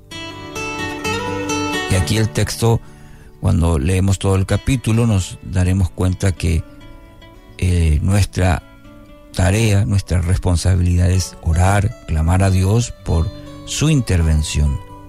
En el versículo 5 eh, tenemos este, esta hermosa declaración. Estoy por hacer en estos días cosas tan sorprendentes que no las creerán, aunque alguien se las explique. Esta fue la respuesta de Dios a la inquietud de el profeta. Voy a hacer en estos días algo maravilloso, algo sorprendente, que hasta no la creerán. Este es nuestro Dios, este es el Dios poderoso. Eh, en esta respuesta, Él nunca hace caso omiso al clamor de sus hijos. Nunca. ¿Cuántas veces en, nuestra vida, en nuestro peregrinar, creemos que Dios se, o se ha olvidado, no nos escucha, o nos sentimos como eh, distantes de Dios, o Él distante de nosotros y no nos escucha? Mire lo que dice el capítulo 2, el versículo 2, siempre hablando del mismo libro de Habacuc. En el capítulo 2, versículo 2 dice, aunque parezca tardar, espérala, porque sin falta vendrá. Ante la insistencia del profeta, Dios le asegura que obrará según su plan, según el tiempo de Dios. Aunque parezca tardar, espérala, porque sin falta vendrá. Esa es la fe, la fe confiada, una fe obediente, esperar en él y esa es la cuestión que nos cuesta y mucho. Aunque parezca no llegar, espérala porque va a, va a venir, vendrá. En el capítulo 3 de este breve libro encontramos al profeta alabando a Dios. Cuando uno lee todo el libro, va a encontrar que el profeta está alabando a Dios. Estaba confiado. Y es muy interesante que dicha confianza estaba basada en descansar en la soberanía de Dios. Es ir a la presencia de Dios, recibir la promesa y decir, ah, bueno, entonces ahora voy a alabar a Dios por su obrar. Eh, es interesante notar el corazón del profeta en este hermoso pasaje, muy conocido, el capítulo 3, versículos 17 y 18. Escuche. Aunque la higuera no dé renuevos, ni haya frutos en las vides, aunque falle la cosecha del olivo y los campos no produzcan alimentos, aunque en el aprisco no haya ovejas, ni ganado alguno en los establos, aún así, aún así, yo me regocijaré en el Señor, me alegraré en Dios, mi libertador. ¿Se da cuenta el cuadro maravilloso que nos presenta el profeta? Aunque quizás en, en su día a día, en este cuadro que nos presenta de la higuera, de las vides, de las ovejas, el ganado, los alimentos, aunque esto faltare, dice, aún así. Ahí está la alabanza que se centra en quién es Dios y no en lo que yo pudiera obtener de Dios. Él ya me dio todo, me dio la vida, me dio la salvación. Me regocijaré en el Señor, me alegraré en Dios, mi libertador, palabra clave. Querido oyente, hoy quiero animarle, eleve una alabanza sincera, quizás como Habacuc, aunque la ira no dé renuevos, cuando en casa quizás haya algunas necesidades de nuestra vida, podamos decir, Señor, aún así, yo me voy a gozar en ti, me voy a regocijar, sí, y me voy a alegrar en ti, porque tú eres mi libertador. Esta alabanza sincera va a obrar para su bien, obrará planes a nuestro bien, dice la palabra. A Él sea toda la gloria, sea toda la honra. ¿De qué manera las estrellas y todo el universo hablan de Dios y sus obras creativas? ¿Qué pensamientos y emociones te invaden al pensar en su poder? El pensamiento de hoy está escrito por Dave Brannon. Dave escribe. En 2021 se lanzó el telescopio espacial James Webb que se implementó a más de un millón y medio de kilómetros de la Tierra para investigar el universo. Esta maravilla se asomará al espacio profundo y examinará las estrellas y otras maravillas celestes. Es una pieza astronómica fascinante y si todo va bien nos proveerá fotografías y mucha información. Sin embargo, su misión no es nada nuevo. En realidad, el profeta Isaías habló de examinar las estrellas cuando dijo, Levantad en alto vuestros ojos y mirad quién creó estas cosas. Él saca y cuenta su ejército, a todas llama por sus nombres. Noche a noche las estrellas hablan de nuestro Creador, que creó este universo inmenso, y junto con él la infinita cantidad de cuerpos luminosos que adornan nuestro cielo nocturno. Y Dios mismo determinó la cantidad de objetos brillantes. Él cuenta el número de las estrellas, a todas ellas llama por sus nombres. Cuando la humanidad envía sondas a explorar el universo, podemos disfrutar cautivados los descubrimientos que hacen, porque cada observación señala a aquel que hizo el sistema solar y todo lo que yace más allá. Sí, los cielos cuentan la gloria de Dios, con las estrellas y todo. Oremos, Padre, gracias por crear un universo tan magnífico para que lo disfrutemos. En el nombre de Jesús, gracias y amén. El pensamiento de hoy fue traído a ustedes de parte de Ministerios Nuestro Pan Diario. Pan Dulce para la Vida. Reflexiones con Carmen Reynoso. Usted como yo ha visto a muchas de sus amistades luciendo una cruz, tal vez de oro, de plata, de cristal, no importa, pero es una cruz. Les ha preguntado si la cruz es para ellos solo un adorno o si tiene un mensaje. Si no saben el mensaje, aproveche, enséñeles que es el más crucial y urgente mensaje que se ha presentado a la humanidad. Explíqueles que es el emblema del único mensaje que puede cambiar nuestro destino eterno. En la cruz hay perdón. Por la cruz nosotros podemos vivir en este mundo con paz a pesar de la adversidad y el sufrimiento. En la cruz Él compró nuestra salvación y la gracia de Dios que es su bondad y misericordia, aunque no lo merecemos, ha sido dada para nosotros. En la cruz usted y yo tenemos el don de la vida eterna, el poder del Espíritu Santo y la seguridad del cielo. Está bien lucir una cruz, pero es mejor compartir su mensaje. Pan Dulce para la Vida. Reflexiones con Carmen Reynoso.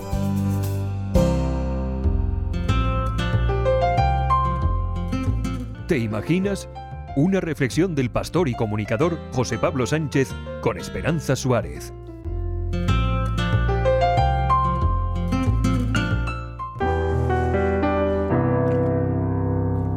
Como estudiante universitario, James Stewart tomaba LSD, mescalina, psilocibina y otras drogas alucinógenas para explorar las fronteras exteriores del cosmos y recibir mensajes del mundo espiritual.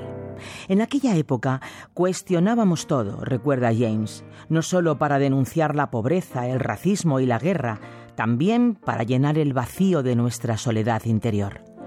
Criado en los suburbios de Chicago en una familia de clase media muy piadosa, fue educado en la práctica religiosa donde sintió algo de la presencia de Dios, pero al comenzar sus estudios de psiquiatría en la universidad, una mezcla embriagadora de psicología experimental, política de izquierdas, drogas y religión oriental se convirtieron en el elixir que le condujeron a buscar la utopía en la tierra.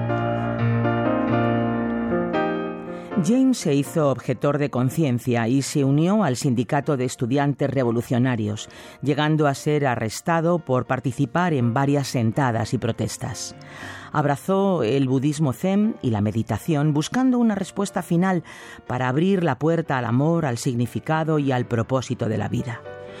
Irónicamente, afirma James, mi formación en budismo me enseñó que la búsqueda era inútil, sin respuesta, y que debía de superar esos falsos dilemas. James también exploró el chamanismo, la práctica de alcanzar estados alterados de conciencia con la ayuda del peyote para entrar en contacto con el mundo de los espíritus. Una noche tomamos demasiado peyote, recuerda James. Allí en la oscuridad tuve una visión de Cristo colgado en la cruz. Me miró con compasión como si yo le hubiera puesto allí. A pesar de estar inducido por las drogas, la visión demostró ser un primer paso en la dirección correcta. Sin embargo, en las semanas siguientes James cayó en un agujero oscuro. Me di cuenta de que mi conciencia elevada y las creencias orientales eran solamente engaños. Un día, a las dos de la madrugada, sentado en la escalera de la biblioteca, tocó fondo. Me estrellé en un profundo vacío sintiéndome solo en el cosmos, recuerda James. En ese momento recordé mi bendita infancia y sentí que me había alejado del camino correcto. Allí mismo le pedí a Jesús que aliviara el peso de mi vida pecaminosa, ensimismada, y que entrara en mi corazón para siempre sentí como si una fuente de aguas vivas surgieran desde lo más profundo, empujando hacia afuera toda la basura que se había acumulado en el interior. Aquel día terminó la búsqueda espiritual de James. Encontró en Jesucristo todo lo que su alma anhelaba y en la Biblia la guía para la vida. Terminó su carrera como psiquiatra y como escritor sus libros han sido de inspiración y fortaleza para muchas personas que como él buscan el sentido de la vida.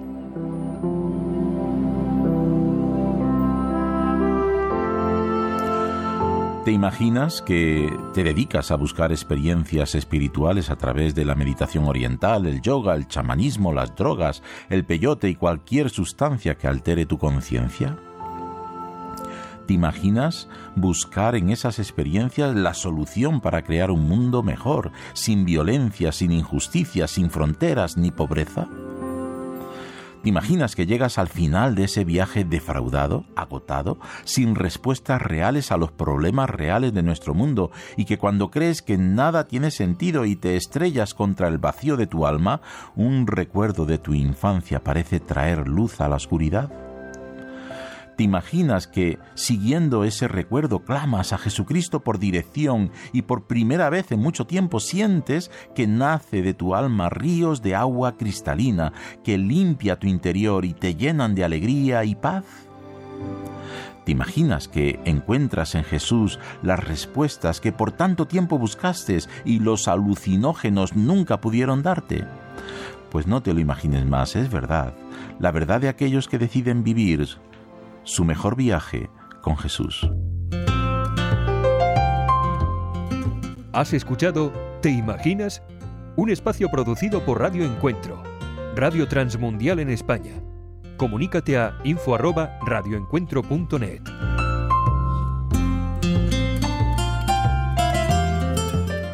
Un minuto con Dios, con el doctor Rolando Aguirre.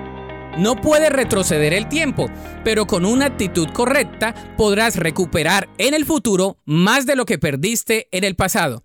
En otras palabras, no puedes cambiar tu pasado, pero sí la actitud con la que enfrentas tu presente y esperas el futuro. Como dicen por ahí, el tiempo contesta tus preguntas o hace que ya no te importen las respuestas. El juez, llamado tiempo, se encargará de poner todas las cosas en su lugar. En relación a esto, leí lo siguiente. Yo amo es tiempo presente, yo amé es tiempo pasado, yo amaré es tiempo futuro y amar sin ser amado es tiempo perdido. Esto nos habla de la trascendencia del amor en el tiempo.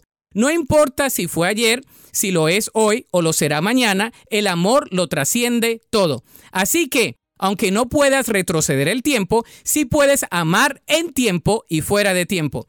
Debemos orar para que Dios sea nuestro reloj y su voluntad sea nuestro caminar. Entonces, ¿te encuentras haciendo la voluntad de Dios? ¿Esperas tu futuro en sus manos? La Biblia dice en Génesis 28:15, He aquí yo estoy contigo, y te guardaré por donde quiera que fueres, y volveré a traerte a esta tierra, porque no te dejaré hasta que haya hecho lo que te he dicho. Para escuchar episodios anteriores, visita unminutocondios.org. Tú sabes que a las esposas les encanta llevar a sus esposos a las bodas. Con suerte, la fiesta del amor iniciará un pequeño romance en el alma del esposo. Recientemente vi a muchos agarrándose de la mano y sentados juntos cuando Jimmy y Tania se casaron. Oigan, muchachas, ¿eso funciona? Estuve en primera fila para todo. En realidad estuve parado en la primera fila en la tribuna, oficiando el matrimonio de una pareja joven a la que aprecio mucho, observando al novio con sus ojos de admiración fijos en su hermosa novia que avanzaba por el pasillo. Hoy quiero tener una palabra contigo acerca del tema amor en el que puedes confiar. Fue hermoso, fue conmovedor. Jimmy es un hombre feliz, pero vi un brillo en esos momentos que nunca antes había visto en él. Es bastante difícil describirlo. Asombro, afecto inconfundible e inocultable. Supongo que fue algo que podría llamar el factor sorpresa. Ese momento me recordó una oración que elevé durante nuestra boda hace muchos años. Señor, que nunca pierda este asombroso sentimiento que exclama, De todo este mundo me escogiste a mí. Como toda pareja casada lo sabe, es demasiado fácil perder ese asombro, ¿verdad? Pero ese asombro no está destinado a ser solo para el momento de la boda, puede ser de por vida siempre asombrado del tesoro que tienes en la persona que confió su vida en tus manos, pidiéndole al Señor que actúe como testigo entre tú y la esposa de tu juventud. Malaquías 2, versículo 14. Que reavive la llama, porque Primera de Juan 4, 7 y 8 dice, el amor viene de Dios, porque Dios es amor. Sé lo que es enfrentar de repente la perspectiva de no volver a ver de nuevo a mi novia con vida. Por supuesto, ella se fue al cielo hace varios años, pero hubo oportunidades que me permitieron atesorarla nuevamente, porque casi la perdí varias veces. Así que le agradecí a Dios por habérmela devuelto. Él me dio la oportunidad de volver a atesorar ese regalo único en su clase y sumamente precioso que me confió. Pero volver a atesorar no debería ser una opción que surja de una crisis. A veces a los matrimonios, como a los barcos, se les adhieren crustáceos que los entorpecen. Resentimiento, ira reprimida, palabras hirientes, corazón endurecido o frío, pero el amor de tu vida es demasiado valioso para perderlo ante cualquiera de las fuerzas oscuras que quieren robártelo. La buena noticia es que el Jesús que eligió una boda para hacer su primer milagro, todavía hace milagros matrimoniales. La Biblia dice en el Antiguo Testamento que Él venda a los quebrantados de corazón, reemplaza cenizas con una corona. Isaías capítulo 61, 1 y 3. Compensará todo lo que devoró ese gran ejército de langostas. Joel 2.25. Él les quitará ese corazón de piedra que ahora tienen y les pondrá un corazón de carne. Ezequiel 36, 26. Y en el Nuevo Testamento dice que Él hace nuevas todas las cosas. En Apocalipsis 21:5. Jesús puede reavivar el amor cuando éste se ha atenuado, con el amor del gran corazón que Él tiene. Cuando vi aquella mirada de adoración en el rostro de ese joven novio, de repente mi mente pensó en Jesús, mirando con adoración a lo que la Biblia describe como su novia la iglesia. Así es como Él eligió llamar a aquellos por quienes murió, aquellos que le pertenecen a Él por medio de la fe. Nuestra palabra para hoy de la palabra de Dios explica que hemos elegido entregarnos a Él porque Él nos amó como nadie nos ama. Primera de Juan 3:16. En esto conocemos lo que es el amor, en que Jesucristo entregó su vida por nosotros es un amor que yo no podía ignorar. Y en una boda vi una imagen de lo que Él siente por mí y por todos los que son suyos. Un amor inconfundible, inocultable y sin restricciones. Una palabra contigo de Ran Hatchcraft. Momentos de la creación. Hola, soy Milton de los Santos. En una difusión anterior hablé sobre el ranúnculo de la nieve, que vive en un ambiente frío y concentra parte del calor del sol en sus anteras y estambres para atraer a los insectos. Para hacer esto de manera efectiva, se mueve para seguir al sol durante el día, una propiedad conocida como heliotropismo. Por lo tanto, me intrigó cuando leí un artículo en New Scientist que sugería que el misterio del heliotropismo había sido resuelto los investigadores cultivaron girasoles en un ambiente artificial y utilizando lámparas les dieron un día artificial de 24 horas. En estas condiciones, las flores no se movieron, pero cuando se introdujo un día normal de 24 horas, las flores rastrearon la posición del inexistente sol real. Esto sugeriría que las flores no están atraídas hacia la dirección del sol, más bien tienen un reloj incorporado de 24 horas que fue engañado por un ciclo de 30 horas, pero no por la ausencia de un sol en movimiento real. El artículo del New Scientist no explica cómo y por qué ciertas plantas desarrollaron este mecanismo de reloj, porque no pueden. Pero cuando partimos de una posición bíblica, tiene sentido ver la mano de Dios en el diseño de todo. Él es quien ha decidido cómo y por qué deben operar tales plantas. Para una copia de este programa, escríbanos a info@creationmoments.com o a Momentos de la Creación, PO Box 839, Foley, Minnesota 56329, Estados Unidos y solicite la copia número 2644.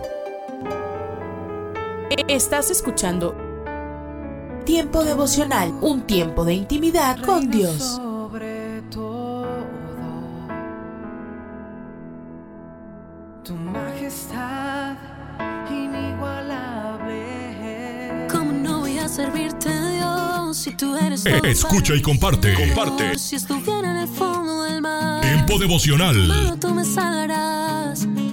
En las plataformas Spotify, Google Podcast, Amazon Music y donde quiera que escuches tus podcasts. Por amor, mi mejor canción. Solo Casa de Oración Santa Fe te invita a sus reuniones. Miércoles 8 pm, domingos 8 am y 11 am. Estamos ubicados. Plaza Santa Fe, Boulevard República de Honduras 104, Interior 9, Hacienda Santa Fe, Tlajomulco de Zúñiga, Jalisco. Casa de Oración Santa Fe, un lugar para adorar. Párate a un lado.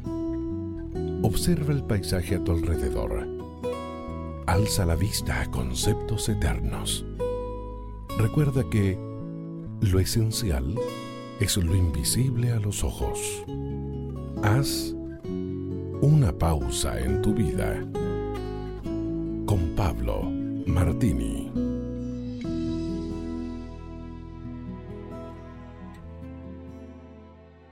Se cuenta que cierta vez en el antiguo imperio chino se suscitó una insurrección. Un grupo opositor y rebelde armó su propio ejército en contra del emperador y atentaban con destruirlo. Cuando llega la noticia, él decide ir a enfrentarse. Dispone sus tropas, convoca a sus mejores soldados y los anima diciéndoles que irían a destruir a los enemigos. Pronto, llegan al campamento y el emperador comienza a tratar afablemente a sus opositores. Estos se doblegan ante este gesto de perdón y vuelven a ponerse bajo su autoridad. Todos los soldados esperaban el momento en que se diera la orden para ejecutar a aquellos que se habían sublevado. Pero ante dicha actitud, el primer ministro se enoja y critica la postura amable del emperador, diciéndole, de esta manera cumple su majestad la promesa de destruir a los enemigos. Lo que el emperador responde, prometí destruir a los enemigos. Y ya veis que ahora no tengo enemigos, sino amigos, así que cumplí mi promesa. Mira, los seres humanos pasamos rápidamente del amor al odio. Basta ver una relación de pareja para darnos cuenta. Aquellos que se juraban amor eterno y amor por siempre pueden distanciarse y odiarse luego de una traición. Amar y perdonar son las únicas vías posibles para ganar la paz entre las relaciones dañadas. Muchas veces no implica volver a reunirse, pero siempre implica dejar estar unidos por el odio. Liberar ataduras de enemistad es una decisión superadora y es posible. Dios mismo dejó su ejemplo. Dice la Biblia que Él nos reconcilió a través de la cruz de Cristo, perdonando así nuestros pecados. Él ya extendió su mano, ahora depende de nosotros. Usted puede conseguir estas mismas reflexiones como texto de lectura para cada día del año adquiriendo el libro devocional Una pausa en tu vida. Si desea saber más de nuestro ministerio, visite nuestro sitio en internet labibliadice.org. Gracias por escucharnos. Salmo 35. Dios es mi vengador. El Salmo 35, versos 1 y 2 dice, Señor, defiéndeme de los que me atacan, combate a los que me combaten, ponte tu armadura, toma mi escudo y acude en mi ayuda, protégeme poniéndome enfrente. ¿Alguna vez has visto un par de disque amigas conversar y sabes que están tramando algo, que están hablando mal de ti o mal de tu familia. Así sucedía con David en este salmo. Su oración fue una abertura al corazón de Dios. Este último versículo me relaja porque entiendo que Dios es quien pelea por nosotros, que Él es nuestro vengador. Y me gusta mucho. Él es el que escucha lo que dicen otros acerca de nosotros. Él dará su pago a quienes hablan mal de nosotros. Ni tú ni yo somos justicieros de nadie. Dios es el Dios de las venganzas. Me encanta pensar que Dios es mi revenger, que Él se pone en contra de todos los que se me oponen, que Él manda a sus ángeles y que está persiguiendo a los que se ponen en tu contra, a tus angustiadores. Algo que debemos entender es que David en este salmo en ninguna parte dice que él se vengará ni tomará la justicia en sus manos, más bien entrega todo en las manos de Dios. Existen momentos en los que sientes impotencia porque no puedes hacer nada en contra de los que te hacen mal. ¿Quieres que te cuente un secreto? Cuando dejas todo en las manos de Dios, Él se encarga de darle a cada uno su merecido. Y te aseguro que el merecido de Dios para las personas es mucho mejor que la venganza que nosotros pudiéramos tratar de tomar en nuestras manos. La Biblia nos dice en el Salmo 35, verso 9, pero yo me regocijaré en el Señor, Él me librará. Lo mejor que podemos hacer contra aquellos que se nos oponen es ser felices, Muéstrame tu sonrisa. Por ello, confiemos en Dios y estemos felices que Él está de nuestro lado, felices de que nada de lo que hagan otros apagará la alegría que nosotros tenemos por dentro. El ángel de Dios nos perseguirá. Entonces no te vengues con tus propias manos. Deja todo en la justicia de Dios, que sea Él quien te defienda. No te voy a negar que en algún momento deseé que les vaya mal a los que me traicionaron, a los que me rechazaron o incluso a los que fueron injustos conmigo, pero me calmé. Supe que Dios no es indiferente a nada de lo que me pasa, que Él vio mis lágrimas, cuando me dañaron, cuando me rechazaron, cuando me dejaron sola. Dios ve tus lágrimas en esos momentos de soledad. Él vio mi frustración cuando me manipularon. Él sabe. Y a Dios nada se le escapa del radar. Algo que tenemos que entender es que Dios está todo el momento con nosotros y Él sí conoce las cosas que nos hacen sentir mal. La Biblia también nos dice en el Salmo 35, verso 15, y ahora que estoy en tribulación, ellos se alegran y se reúnen para calumniarme, y yo ni siquiera conocía a algunos de los que allí estaban. ¿Te ha pasado? No entiendes cómo, pero te ganas enemigos gratis. Personas que ni siquiera conoces ni te conocen, pero tienen un mal concepto de ti. Te calumnian, te difaman. A mí me ha sucedido muchas veces, gente que ha dicho cosas de mí que no son ciertas, pero siempre la receta para ellos es el perdón. Tú los perdonas, los conoces y sigues adelante. Muchas veces se malinterpreta algo de lo que podemos haber dicho o se toma como una mala intención de nuestra parte. Siempre habrá gente que hable o piense mal de ti, pero la opinión de otros no es la opinión de Dios. Y esa es la que debe contar para nosotros, la opinión de Dios. Que no te importe aquellas personas que no te aporten tampoco. Tienes que saber, por ejemplo, ¿qué hago yo? Yo le cuento a Dios tal y como le contó David, Así que ese es mi consejo. Pídele a Dios que Él pelee tus batallas, que Él te defienda. Te sorprenderás de lo que ves en los próximos días. La Biblia dice en el Salmo 35, versos del 19 al 23, no permitas que mis enemigos gocen de mi derrota. No dejes que sonrían burlonamente los que me odian sin motivo, pues no hablan de paz ni de hacer el bien, sino de tramar contra los inocentes que no se meten con los demás. A gritos afirman haberme visto hacer mal. Ajá, dicen. Con nuestros propios ojos lo vimos hacerlo. Señor, tú lo sabes todo. No te calles, no me abandones ahora. Despierta, Señor, Dios mío, y vindícame. Los malvados se vuelven medios caníbales, nos comen vivos con sus palabras, pero la justicia de Dios nunca duerme. Nunca se cansa nuestro Dios. A veces nosotros pensamos que tarda, pero Él siempre llega a tiempo. Dile, Dios mío, toma mi caso, en ti confío.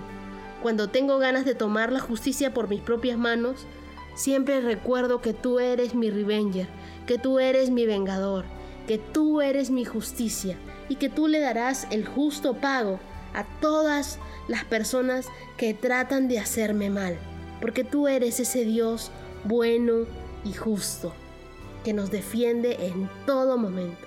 Confiamos en ti y nos aferramos a esa defensa que proviene de ti. Solo una voz inspira tu vida, inspira tu vida.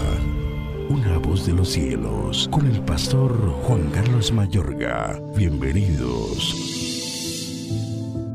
Haced todo sin murmuraciones y contiendas para que seáis irreprensibles y sencillos, hijos de Dios sin mancha, en medio de una generación maligna y perversa, en medio de la cual resplandecéis como luminares en el mundo, asidos de la palabra de vida. Filipenses 2, 14 al 16. La vida del creyente es guerreada. Es obvio por estos versos que vivir como Dios por el apóstol nos insta a hacerlo implica batalla espiritual, pues vivimos en medio de una generación maligna y perversa, en medio de la cual a su vez hemos de resplandecer La luz versus las tinieblas. El reino de Dios versus el de Satanás. Es que un estilo de vida según el reino de Dios exige luchar espiritualmente, batallando con el mal que hay dentro de sí mismos, carne, el mal que intenta seducirnos desde afuera, el mundo, y el mal sobrehumano que ataca las mentes desde arriba. Es una guerra contra el pecado en la cual estamos comprometidos. La oposición intenta hacernos creer que vamos a perder nuestra salvación al estorbar nuestra santificación. Pero mientras no se caiga de la gracia, eso jamás sucederá.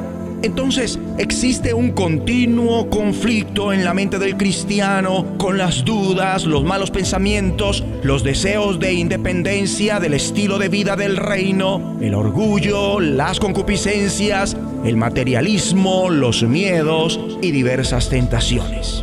Cosas que buscan socavar la santificación del verdadero Hijo en la fe. Ahora bien, en este conflicto no estamos solos. Tanto el Hijo de Dios y su tierno Padre Celestial, conocedor de todas nuestras debilidades, están por nosotros. Como el Padre se compadece de los hijos, se compadece Jehová de los que le temen, porque Él conoce nuestra condición, se acuerda de que somos polvo.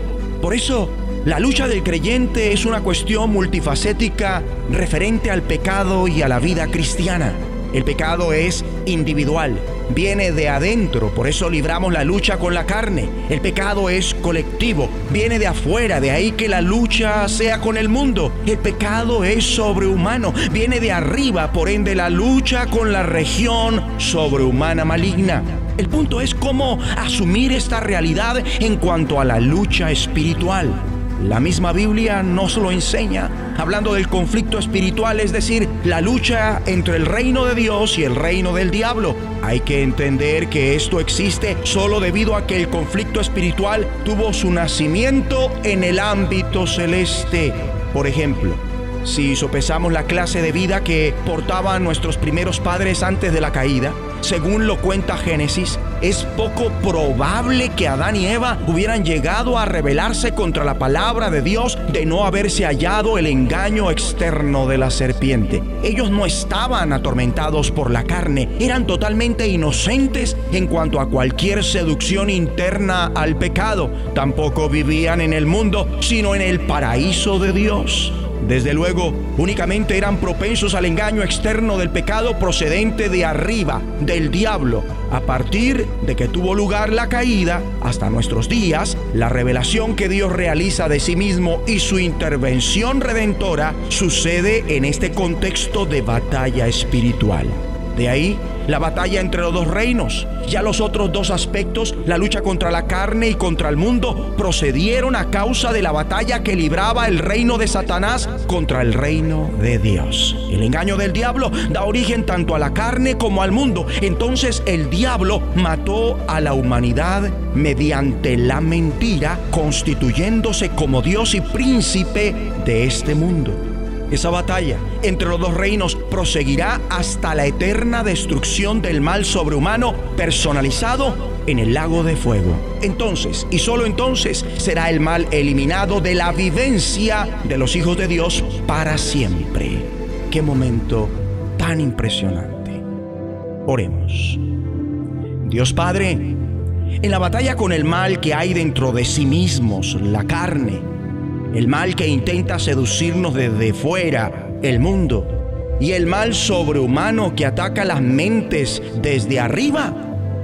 Ayúdanos para que mediante la fe que es en Cristo, hagamos siempre efectiva la victoria. En el nombre de Jesús de Nazaret. Amén. Voz de los escúchanos, será de bendición para tu vida. De bendición para tu vida. Un mensaje a la conciencia.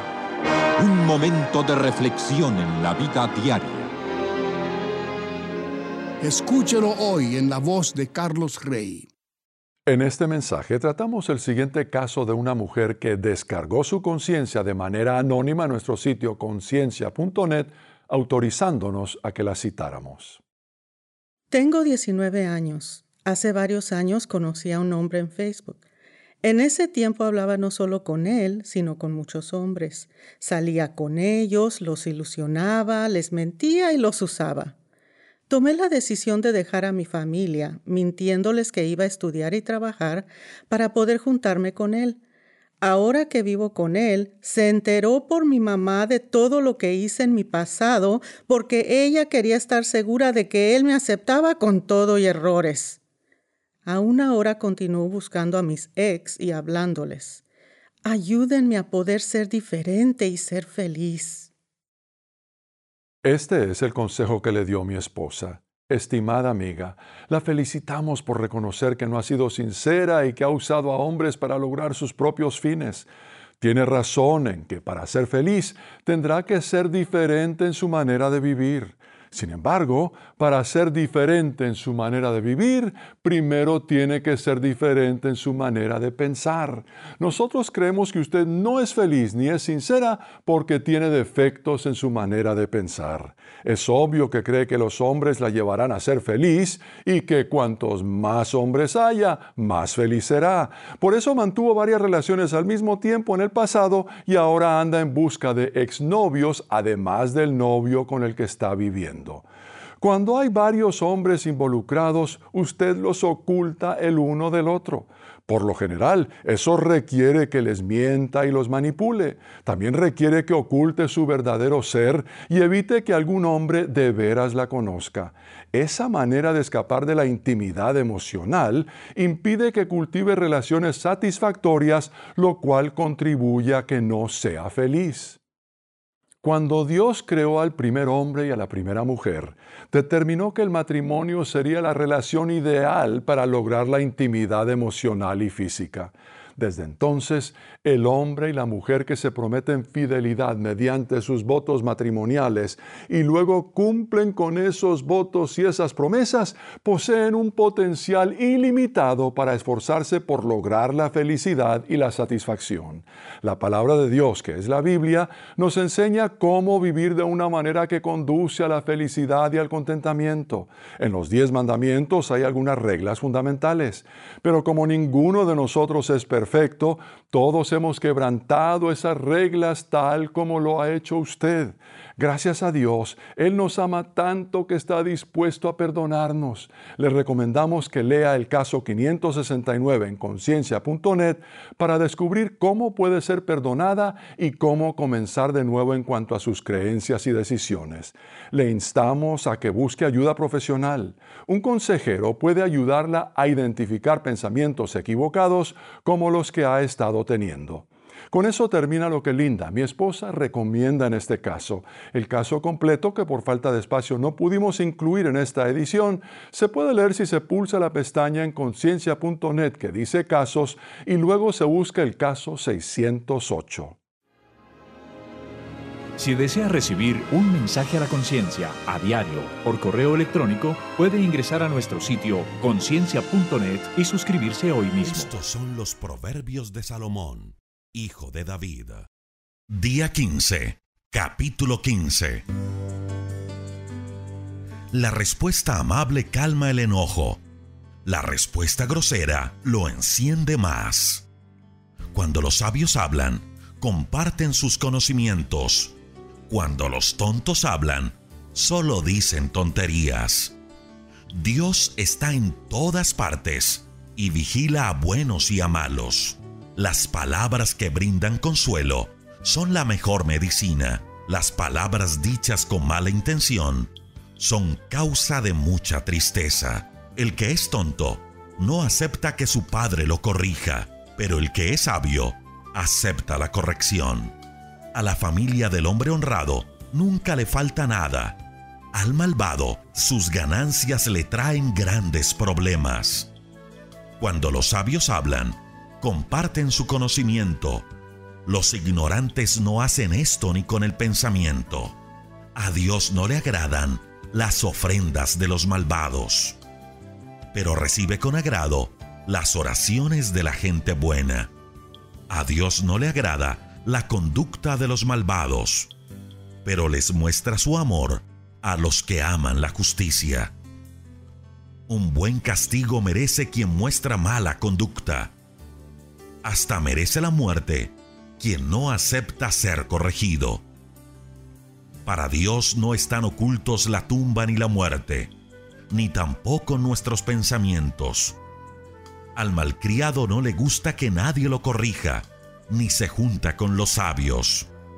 La tristeza y la alegría se reflejan en la cara. Los que aman el conocimiento siempre buscan aprender más, pero los ignorantes hablan y solo dicen tonterías. Para el que anda triste, todos los días son malos, pero el que anda feliz, todos los días son alegres. Más vale ser pobre y obedecer a Dios que ser rico y vivir en problemas. Las verduras son mejores que la carne cuando se comen con amor. Quien fácilmente se enoja, fácilmente entra en pleito. Quien mantiene la calma, mantiene la paz. Qué difícil es la vida para el que es perezoso. Y qué fácil es la vida para la persona honrada. El hijo sabio alegra a sus padres. El hijo tonto los avergüenza. El tonto encuentra muy graciosa su falta de inteligencia. El que es inteligente corrige su conducta. Ningún proyecto prospera si no hay buena dirección. Los proyectos que alcanzan el éxito son los que están bien dirigidos. Es muy bueno dar buenas respuestas, pero responder a tiempo es aún mejor. Los sabios van rumbo al cielo, los tontos rumbo a la muerte. Dios derriba la casa del orgulloso pero protege los terrenos de las viudas. Dios no soporta los planes malvados, pero le agradan las palabras amables. El que siempre quiere tener más, hace daño a su familia. Pero el que no vende su honradez a causa del dinero, tendrá una larga vida. El bueno piensa antes de responder. El malvado habla y deja ver su maldad. Dios se aparta de los malvados, pero escucha la oración de los buenos.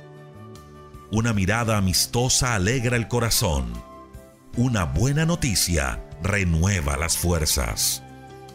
Si quieres ser sabio, acepta las correcciones que buscan mejorar la vida. Quien no acepta la corrección, se hace daño a sí mismo. Quien la acepta, gana en entendimiento. Quien obedece a Dios, gana en sabiduría y disciplina. Quien quiera recibir honores, debe empezar por ser humilde. Estás escuchando Tiempo devocional, un tiempo de intimidad con Dios.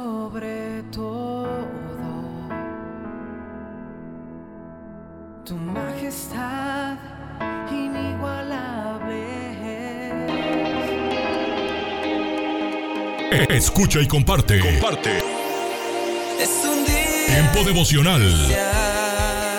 para tu. En las plataformas Spotify, Google Podcast, Amazon Music y donde quiera que escuches tus Para podcasts. su nombre